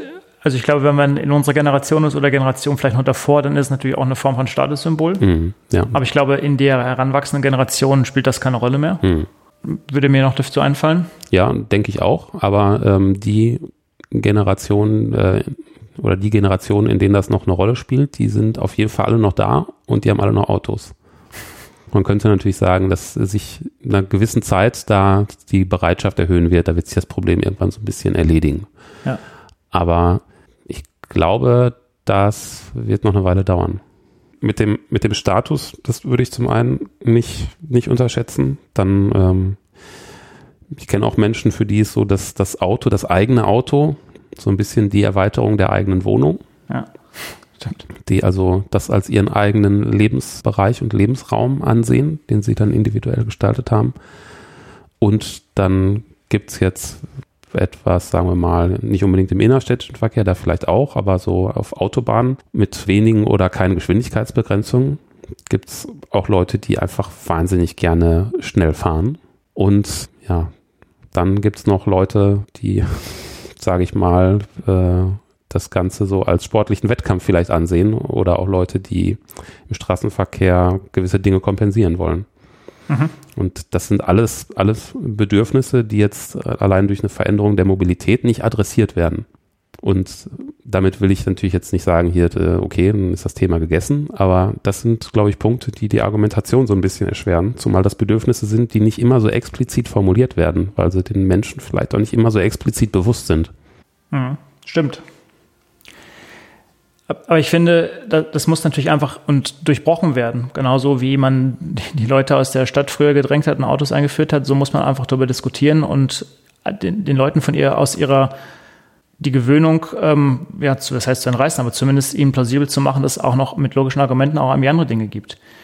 Wenn wir mal darüber diskutieren, dass von irgendwas Gefahr ausgeht, dann, dann neigt man ja dazu, dieses halt zu verbieten. Wenn man sich das mal anguckt nach einer ADAC-Statistik, dann müsste man eigentlich verbieten, zu Fuß zu gehen. Mhm. Ähm, Sehr gut. Ja, also ich meine, das ist ja die, die, die Logik, ähm, die, die ähm, daraus folgt. Mhm. Und zwar die internationale Messgröße ist also Tote pro 100 Millionen gefahrenen Personalkilometer. Und da ist die Wahrscheinlichkeit, als Fußgänger zu sterben, achtmal höher als die halt im Auto, mhm. weil die Gefahr natürlich logischerweise halt vom Auto irgendwie ähm, ausgeht. Ja. So, also das ist ja, ist ja der Wahnsinn. Also aus, auch selbst aus diesem macht es ja irgendwie keinen, äh, macht es ja keinen Sinn, irgendwie ähm, da etwas zu ändern. Mhm. Aber es gibt noch ein Argument, finde ich, also das ist eigentlich immer mein Argument und da kommen wir auch gleich zu. Und damit hast du wahrscheinlich dein, dein Bingo irgendwie vervollständigt, wenn wir nochmal auch die, die Variation nehmen, ähm, wo sich auch alle dran erzählen, nämlich den E-Scooter. Bingo, Bingo. Ich habe gewonnen. Alles klar. Das, ähm, das Ziel des Podcasts ist erreicht. Das, was, was für den E-Scooter als ein, für mich als einschlagendes Argument spricht und das auch hier wiederum gegen das Auto spricht, und das ist, finde ich, eigentlich unschlagbar, schlagbar. Ein Auto fährt eigentlich nicht von A nach B, sondern es fährt von A nach A. Ich nehme mein Auto vor der Haustüre, fahre zu B, erledige etwas und fahre wieder zu A zurück. Was auch ökonomisch gar keinen Sinn macht. Also das heißt, nehme ich mal nur einen E-Roller oder ein, ein Leihfahrrad. Das ist ja sogar noch schlimmer. Es ne? mir genau das, von A nach B zu fahren und dann stelle ich einfach dort ab. Das ist ja noch viel schlimmer. Du fährst von A nach B, dann suchst du erstmal bei C, D und E einen Parkplatz. okay. Ja, das, das ja, ist, stimmt. Da, da, da legt man auch sehr viele Kilometer so in der Summe zurück. Und ja, ja genau, jetzt recht. Das, das Thema, äh, ja, diese E-Roller, die kannst du ja theoretisch stehen und liegen lassen, wo du willst, glaube ich, ne?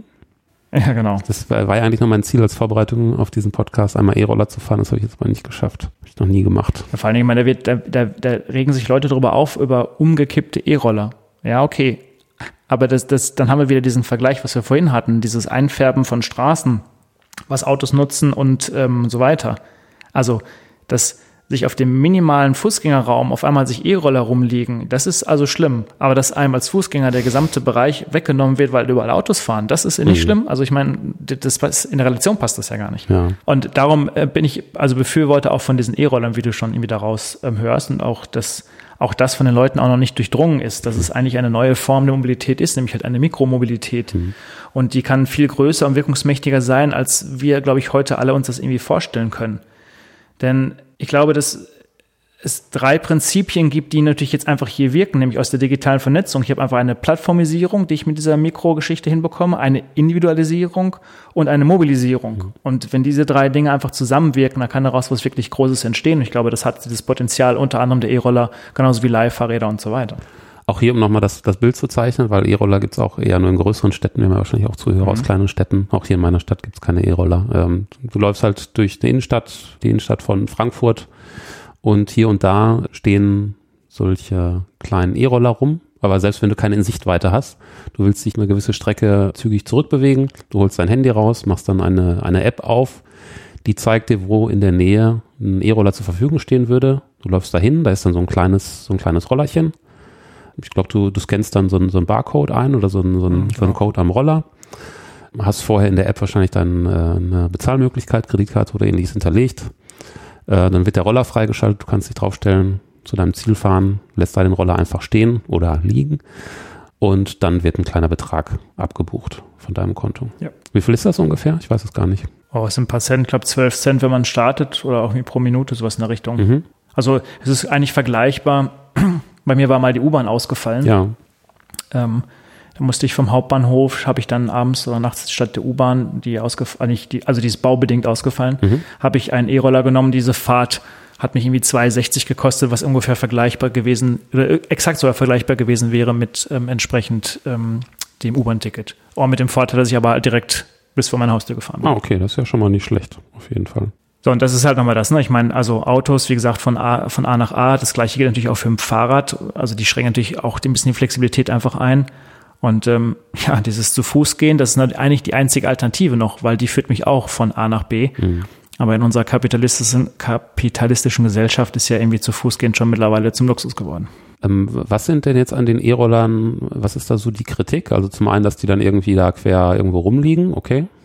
Es gibt auch die Argumentation natürlich die gleiche, die wir auch bei Uber vorhin hatten. Ähm, die gibt es aber zumindest, habe ich keine gefunden, keine Daten, die bisher erheben wurden, dass man sagt, die Leute, die vorher zu Fuß gegangen sind, ähm, die benutzen halt jetzt irgendwie diese E-Roller oder die auch der Öffentlichkeit, die die ähm, Verkehrsmittel ähm, äh, benutzt haben. Also gibt es natürlich wahrscheinlich eine Verschiebung. Ob jetzt wirklich tatsächlich jemand, der ein Auto hat, sagt, ich lasse es stehen und nehme E-Roller, hm. gut, das bezweifle ich wahrscheinlich auch. Also das wird hm. wahrscheinlich auch nicht passieren. Hatte auch mal so gehört, dadurch, dass die auch so einen, so einen Spielzeugcharakter haben, dass es sehr verführerisch ist, zu später Stunde, also dass stark alkoholisierte Menschen ähm, da verführt werden, am Straßenverkehr teilzunehmen, obwohl sie dann vielleicht doch lieber zu Fuß gehen sollten oder sich ein Taxi nehmen sollten. Aber ich weiß ehrlich gesagt nicht, ob das ein Massenphänomen ist, keine Ahnung. Beobachtet habe ich das auch schon, ob es ein Massenphänomen ist, das weiß ich nicht. Wobei ich aber auch gesehen habe, dass die Polizei tatsächlich auch ähm, hart durchgreift, wenn denn das Ganze irgendwie nicht ähm, äh, ähm, ja, äh, verhältnismäßig ordentlich genutzt wird. Das ist wahrscheinlich sogar ein Punkt, wo man dann auch seinen Führerschein verlieren kann, nehme ich mal an. Ja, genau. Aber das ist ja auch irgendwie dieses, dieses, ähm, das Verrückte an dieser Welt. Also es wird gesagt, dass ähm, äh, gesetzlich, glaube ich, jede Person ab mit 14 Jahren mit 20 Stundenkilometer diesen, diesen E-Roller quasi benutzen darf. Mhm. Ja, und das, das Schlimme ist zum Beispiel, ähm, elektrische Rollstühle hingegen dürfen nur mit 6 Kilometer ähm, äh, fahren, weil die Gefahr irgendwie zu groß ist. Mhm. Also allein ähm, die Relation passt ja gar nicht. Ja. Also das heißt, dass, also die vermeintliche Normalität und die Diskriminierung liegt ja, anscheinend doch irgendwie quasi sehr nah. Also hm. ja. Aber unterm Strich würdest du sagen, ist deine Meinung, dass diese E-Roller irgendwie ein, zumindest ein Schritt in die richtige Richtung sind? Dass das eine Art ja, von, also, ja, so von Individualverkehr ist, der ist in Ordnung, der ist machbar, der ist praxisnah. Ja, ich glaube, dass es, wie gesagt, die Leute erwischt, weil es irgendwie neu ist und die Leute erstmal fremdeln. Mhm. Aber wie gesagt, nochmals, ich glaube, dass Mikro, Mikromobilität wirkungsmächtiger sein wird und uns als wir Menschen heute uns wirklich glauben, aus dem, was ich halt gerade sagte, weil ich eine, eine Plattformisierung habe. Mhm. Ich kann das natürlich das zusammenschließen, zu sagen, ich möchte von hier zu dir fahren, ähm, zeig mir doch mal über alle Verkehrsmittel hinweg, wie, was ist die optimalste Route darüber? Mhm. Also fahr von der Haustür mit deinem Roller zum Hauptbahnhof, steig in den Zug ein, fahr zum Christian zum um, Hauptbahnhof Dortmund. Ähm, was muss ich dann nehmen? Die Regionalbahn wahrscheinlich. Und von dort aus, weiß ich nicht, weil es dann ein bisschen weiter noch ist, zu deiner Haustüre, vielleicht ein Leihfahrrad. Mhm. So. Und ähm, das ist natürlich perfekt. Es gibt die Form der Individualisierung. Ähm, man kann soziale Netzwerke irgendwie draufsetzen und es führt natürlich einer erweiterten Mobilisierung. Also darum sehe ich das nicht kritisch, sondern ich sehe das durchaus sehr, sehr positiv. Was würden wir denn im Ruhrgebiet mit dem ganzen Berufsverkehr machen, die ganzen Pendler? Wir könnten natürlich, also das weiß ich noch und du wahrscheinlich auch noch aus deiner Studienzeit. Was ist es? Ist die B, was ist denn das, die durch Dortmund da führt? Die B51? Nein. Das haben wir doch hier. Genau. Das ist die Bundesautobahn 40, der Ruhrschnellweg. Das ist, glaube ich, doch die eins der meistbefahrenen Strecken und die natürlich morgens dort immer zu gigantischem Stau führt. Also du musst sicherlich irgendwie eher los, eine halbe Stunde oder dreiviertel Stunde eher losfahren, um da von A nach B zu kommen. Mhm. Nee, von A nach A, so, um das richtig jetzt zu sagen. Und ähm, ja, warum baut man nicht einfach just auf dieser Strecke in der Mitte dieser, dieses Ruhrschnellwegs als Beispiel eine Art S-Bahn oder eine Bahn einfach hin? Und baut parallel links und rechts auf der Strecke einen Fahrradweg einbreiten, mhm. der getrennt ist von allen anderen Fahrzeugen. Mhm. Dann würde man auf einem Schlag deutlich mehr Menschen über diese, über diese Straße bewegen. Im Sommer, je nachdem natürlich, wie weit die Strecken sind, mit dem Fahrrad zur Arbeit fahren, fördert die, die Gesundheit. Das wäre auch perfekt. Und klar, nicht nur, dass ich die, Mobil die Mobilisierung ähm, entsprechend anpasse und ich äh, habe gleichzeitig nochmal den CO2-Ausstoß just auf dieser Autobahn äh, drastisch reduziert, beziehungsweise sogar ähm, ganz äh, verhindert. Aber das heißt, so allgemeiner gesprochen, wenn es jetzt darum geht, äh, den, den Pendelverkehr, den Berufsverkehr der im Ruhrgebiet, sagen wir mal, da wäre deine Antwort mehr öffentlicher Personenverkehr, sei es jetzt Bahn oder Bus oder ähnliches. Ja, genau. Aber halt in, in diesem Plattformgedanken halt, ne? zu sagen, ich benutze halt mehr, also nicht nur Bahn, was es ja schon gibt, sondern auch noch darüber hinausgehend, dass ich halt eben diesen Individualverkehr von Haustür zu Haustür einfach hinbekomme. Mhm. Ich meine, wir wollen jetzt nicht drüber gesprochen haben, aber es auch noch ein bisschen zu weit entfernt ist. Das gleiche hätten wir auch mit Flugtaxis. Also wenn ich es wirklich dringend eilig habe, ähm, kann ich auch just diese nutzen und in das entsprechende Geld haben, ähm, um halt von, von, von A nach B quasi zu kommen. Mhm. Wobei auch das billiger werden soll, wenn es natürlich dann einmal im Markt irgendwie etabliert ist. Weil wir reden jetzt die ganze Zeit nur halt irgendwie über von Verkehr in der Fläche 2D. Würde ich nur 3D benutzen können, haben natürlich viel mehr Platz auch noch zur Verfügung. Mhm. Ja, wenn, wenn das nur weiter ausgebaut wird, ist da so ein bisschen die Gefahr vielleicht, dass das so ein reichen Transportmittel wird und an allen anderen Transportmitteln ändert sich gar nichts. Weil wer, wer es sich leisten kann, der fliegt halt über den Stau weg. Ne? Du meinst, ja, wenn nichts getan wird. Mhm, ja, genau. klar. Ja, hast recht. Ja, und was äh, ist jetzt das Hindernis? Warum wird da nicht schon längst was konkreter angegangen? Damit laufen wir schon so ein bisschen so Richtung Fazit, irgendwie fast, ähm, würde ich sagen, also zumindest wäre das irgendwie so in Richtung Fazit meine Antwort drauf, dass ähm, zunächst mal, wenn wir nochmal den Anfang der Sendung betrachten, die Dringlichkeit äh, nicht bewusst ist oder zumindest nicht so wahrgenommen wird, also allein in der Politik. Ja, es gibt jetzt irgendwie ein Klimapaket, aber das ist halt irgendwie lachhaft, also und die Dringlichkeit wird nicht erkannt, meiner Meinung nach. Und dass man diese Mensch, die Menschen nicht mitnimmt, sondern dass man das irgendwie als Schreckgespenst verkauft, als aus diesem ganzen Thema eine, eine, ja, eine Vision, eine, eine positive Vision einfach zu, zu, zu verpacken und die Leute einfach mitzunehmen auf dem Weg nach, nach vorne. Und natürlich auch dann, weil, wie du gerade sagst, solche, wenn jetzt einen Ruhrschnellweg ausbauen würden mit einer Bahn, das geht ja nicht von heute auf morgen. Das heißt, es wäre sicherlich ein Projekt, was sich über mehrere Leg Legilas, na, du weißt, was ich meine. Legislaturperioden. Danke. Er zieht quasi. Und ähm, das heißt, also da muss man natürlich auch weiter denken als halt eben diese vier Jahre. Und das vermisse ich halt einfach.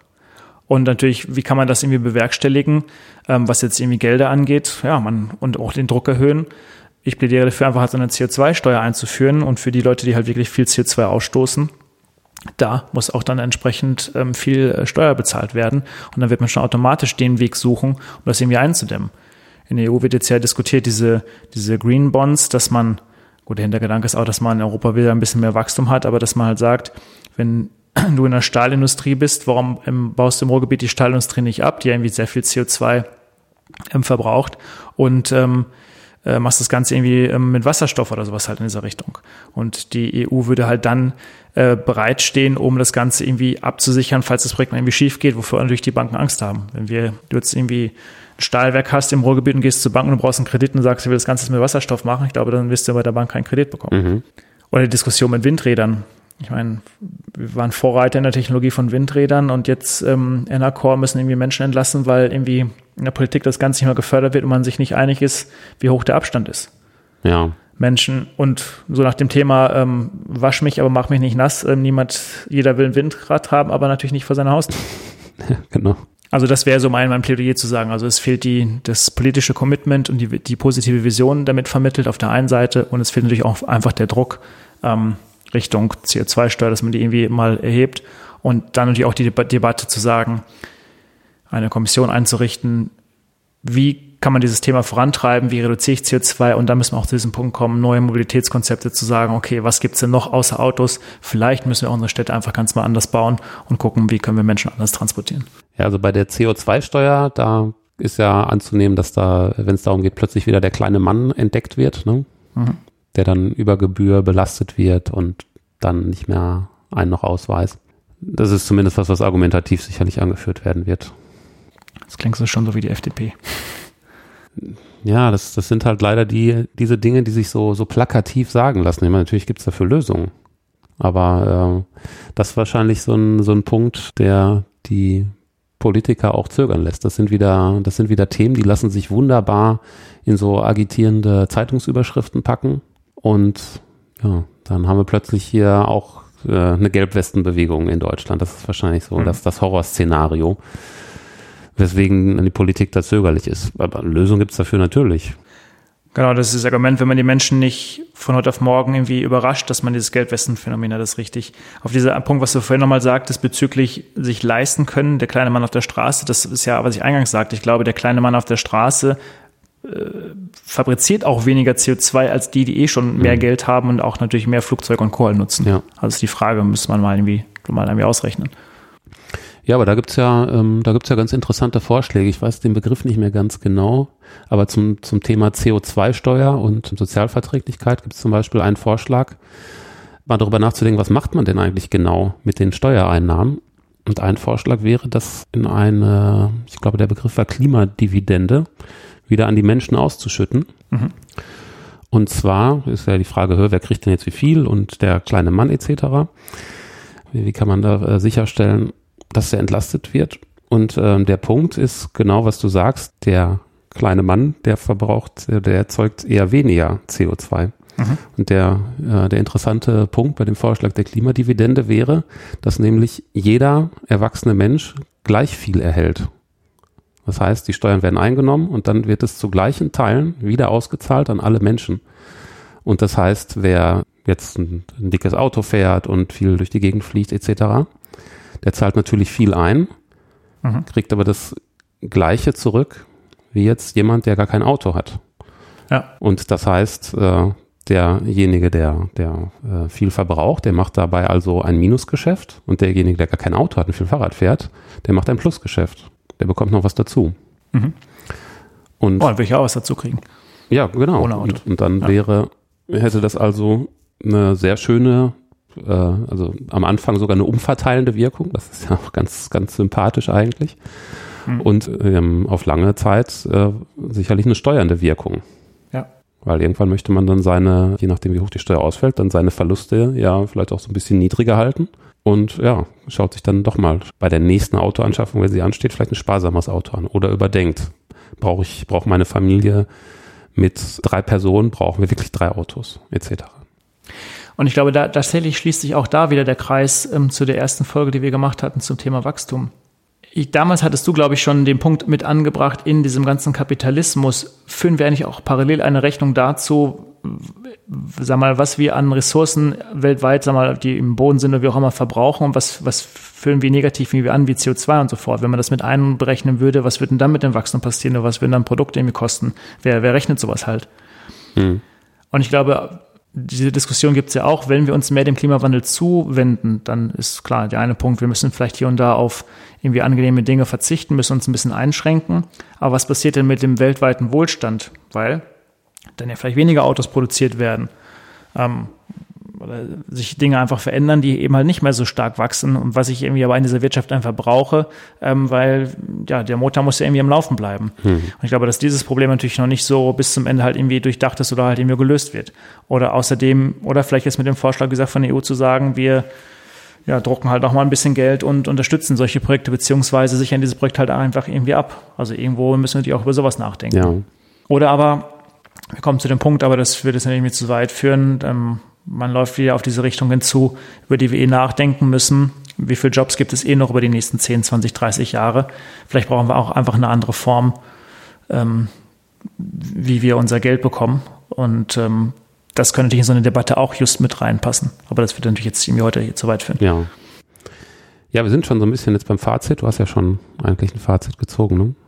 Jetzt fehlt deins noch, falls du was ergänzen möchtest. Ja, ein großes Fazit zu ziehen weiß ich nicht, ob mir das jetzt gelingen wird, aber Punkte, die ich, die ich abschließend noch da anbringen möchte, um nochmal auf das von A nach B und wieder nach A zurückzukommen und gerade den Berufsverkehr und die Art, wie wir Berufe ausüben, da lohnt es sich, glaube ich, auch drüber nachzudenken, bei wie vielen Berufen es eigentlich wirklich, wirklich nötig ist, noch nach B zu fahren. Mhm. Wie viele von diesen täglichen Pendeleien man sich eigentlich sparen könnte, dadurch, dass man zum Beispiel ähm, einen sogenannten Remote-Arbeitsplatz hat. Dass man also nicht mehr fünf Tage die Woche bei einer Firma vor Ort ist, sondern vielleicht reichen auch ein, zwei Tage. Und ansonsten kann man, sei es von zu Hause oder von einem gemieteten Büro aus arbeiten. Das ist bei vielen Berufen, jetzt gerade in meiner Branche, ist das ja sehr gut möglich. Oder wir beide treffen uns bald aus dem Holodeck und arbeiten da zusammen. Ja, es gibt ja, es gibt ja alle möglichen total coolen technischen ja. Konzepte, um so ein vernetztes Arbeiten standortübergreifend zu ermöglichen. Und ähm, da ist allerdings zumindest jetzt in der IT-Branche die gute Nachricht, dass es da eine immer größere Bereitschaft zu gibt, das Mitarbeitern zu ermöglichen. Also zumindest ein oder sogar zwei Tage Homeoffice bei äh, Menschen, die in äh, der IT-Branche eine Festanstellung haben. Das ist jetzt nicht mehr mega selten. Da gibt's, hm. Das ähm, wird auch immer mehr zu so einem Goodie, was Firmen ihren Mitarbeitern anbieten. Allein diesen Bedarf der, der Mobilität zu hinterfragen, finde ich auf jeden Fall schon mal einen guten Ansatz. Das ist halt, das ist halt eine Sofortmaßnahme, die kann man machen, ohne dass man irgendwelche Straßenbahnen bauen muss. Das geht wirklich sehr, sehr schnell. Die ganze Infrastruktur haben wir halt schon mit einem relativ schnellen Internet und ähnlichem. Hm. Und ähm, zum anderen, es, es gibt halt diese, diese positiven Visionen, wie du sie ja jetzt auch gezeigt hast oder wie du sie skizziert hast mit meinem Computer oder mein Smartphone. Ich sage, ich möchte dahin und dann sagt mir die App, lauf mal dahin und da steht ein Fahrrad und dann fahr dahin und da ist dann die Bahn und ähnliches und so werde ich so ein bisschen dadurch gecoacht. Mhm. Und ich glaube, so, solche Dinge muss man einfach mal erlebt haben. Also bevor ich vor einigen Jahren mal in Berlin zum Beispiel dieses Car2Go ausprobiert habe, wo man sich dann ja einfach ein, ein, Auto klicken kann, was dann da am Straßenrand steht, man steigt einfach ein, fährt irgendwo hin und lässt das stehen. Bevor ich das erlebt habe, konnte ich mir das nicht so gut vorstellen, ob das alles wirklich funktioniert. Man muss das mal erfahren haben. Und deswegen wäre es wahrscheinlich ziemlich gut, wenn es in einzelnen Städten Pilotprojekte gäbe, einfach zum Ausprobieren und um darzulegen, hier, schau mal, wir haben jetzt hier also das, wir haben ja ein Proof of Concept in einer Stadt. Diese Art von Mobilität, die funktioniert. Und das können auch Leute dann mal in die Stadt gehen und das Ganze dort ausprobieren und merken, ja, das, das funktioniert. Aber das können die Leute doch heute schon. Ja, aber diese, diese Art und Weise, wie du das jetzt skizziert hast, dieses Ganze von A nach B, also wirklich übergreifend, wenn das mir also direkt das Beste angeboten wird, wo, wo kann ich das denn sehen? Wo sagt mir denn einer, und dann da ist da der E-Roller, dann fährst du dahin und äh, da zum richtigen Zeitpunkt kommt da die Straßenbahn. Ja gut, erste Apps, die sowas versuchen, gibt's natürlich schon, aber ist klar, ich, das rechnet sich halt einfach noch nicht für die Companies. Das ist aber eine Frage der Skalierung halt. So dass man erst in großen Städten anfängt, macht ja Sinn. Also du sagst ja gerade, du bist nach Berlin gefahren, hast da ausprobiert. Also wenn jemand das wirklich ausprobieren könnte, kann er das ja. Ich weiß nicht, in Dortmund wird es wahrscheinlich E-Roller geben, oder? Ja, aber das, das sind ja dann so Insellösungen. Das sind dann, für, für viele Leute sind das eher so Kuriositäten. ja, okay, gut. Aber das ist ja aber doch nur deshalb, weil es einfach neu ist, oder? Also wenn es jetzt bei euch vor der Haustür in E-Roller stehen würde, wäre es genauso kurios.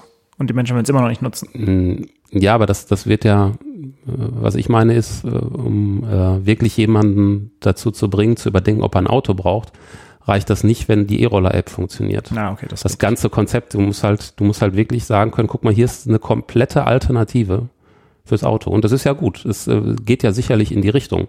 Aber solange wir nicht mal diese komplette, diese komplette Strecke wirklich äh, mit möglichst allen Use Cases abgedeckt haben, so ausprobierbar, ist die Bereitschaft erstmal nicht so groß. Das ist halt eine große Veränderung. Und einfach nur mit Versprechung, ja, ja, das machen wir schon alles, das wird schon technisch funktionieren, wirst die Leute nicht überzeugen können.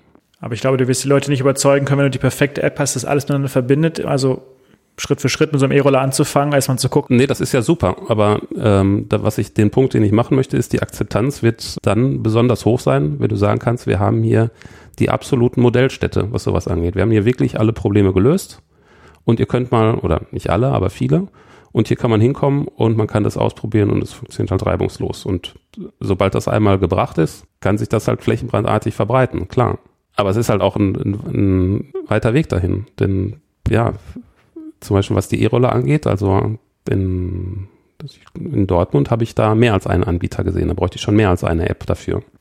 Das ist hier in Frankfurt genauso, aber das ist, ja.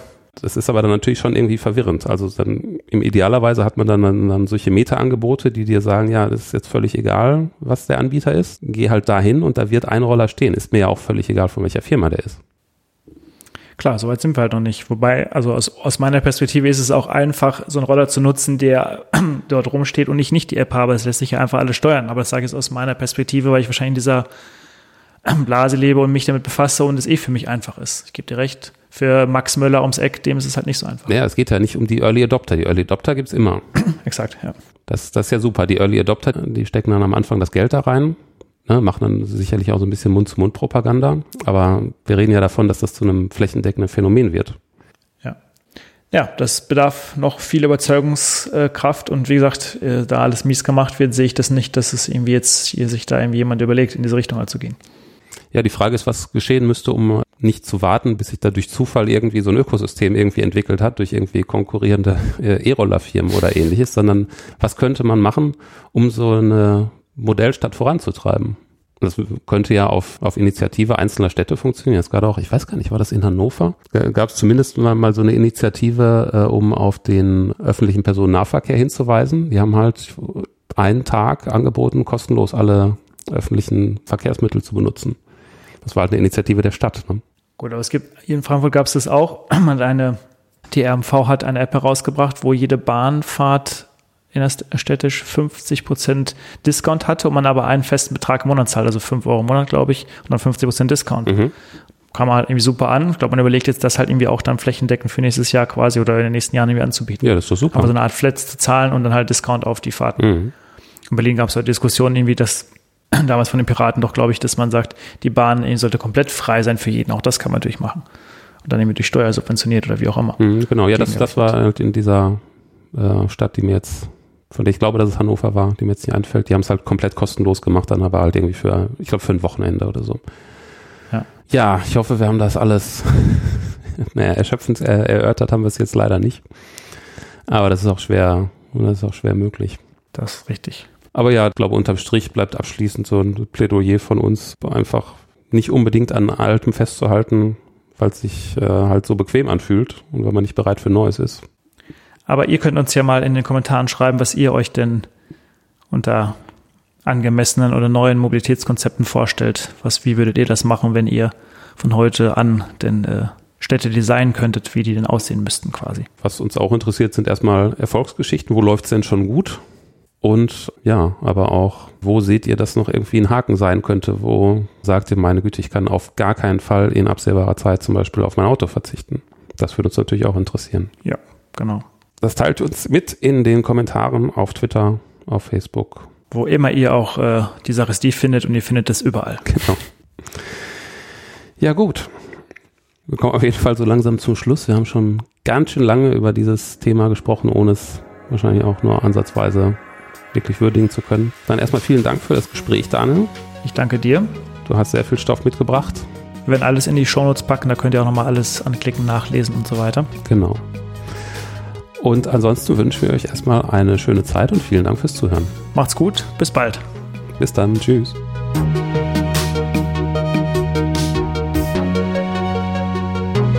Die Sache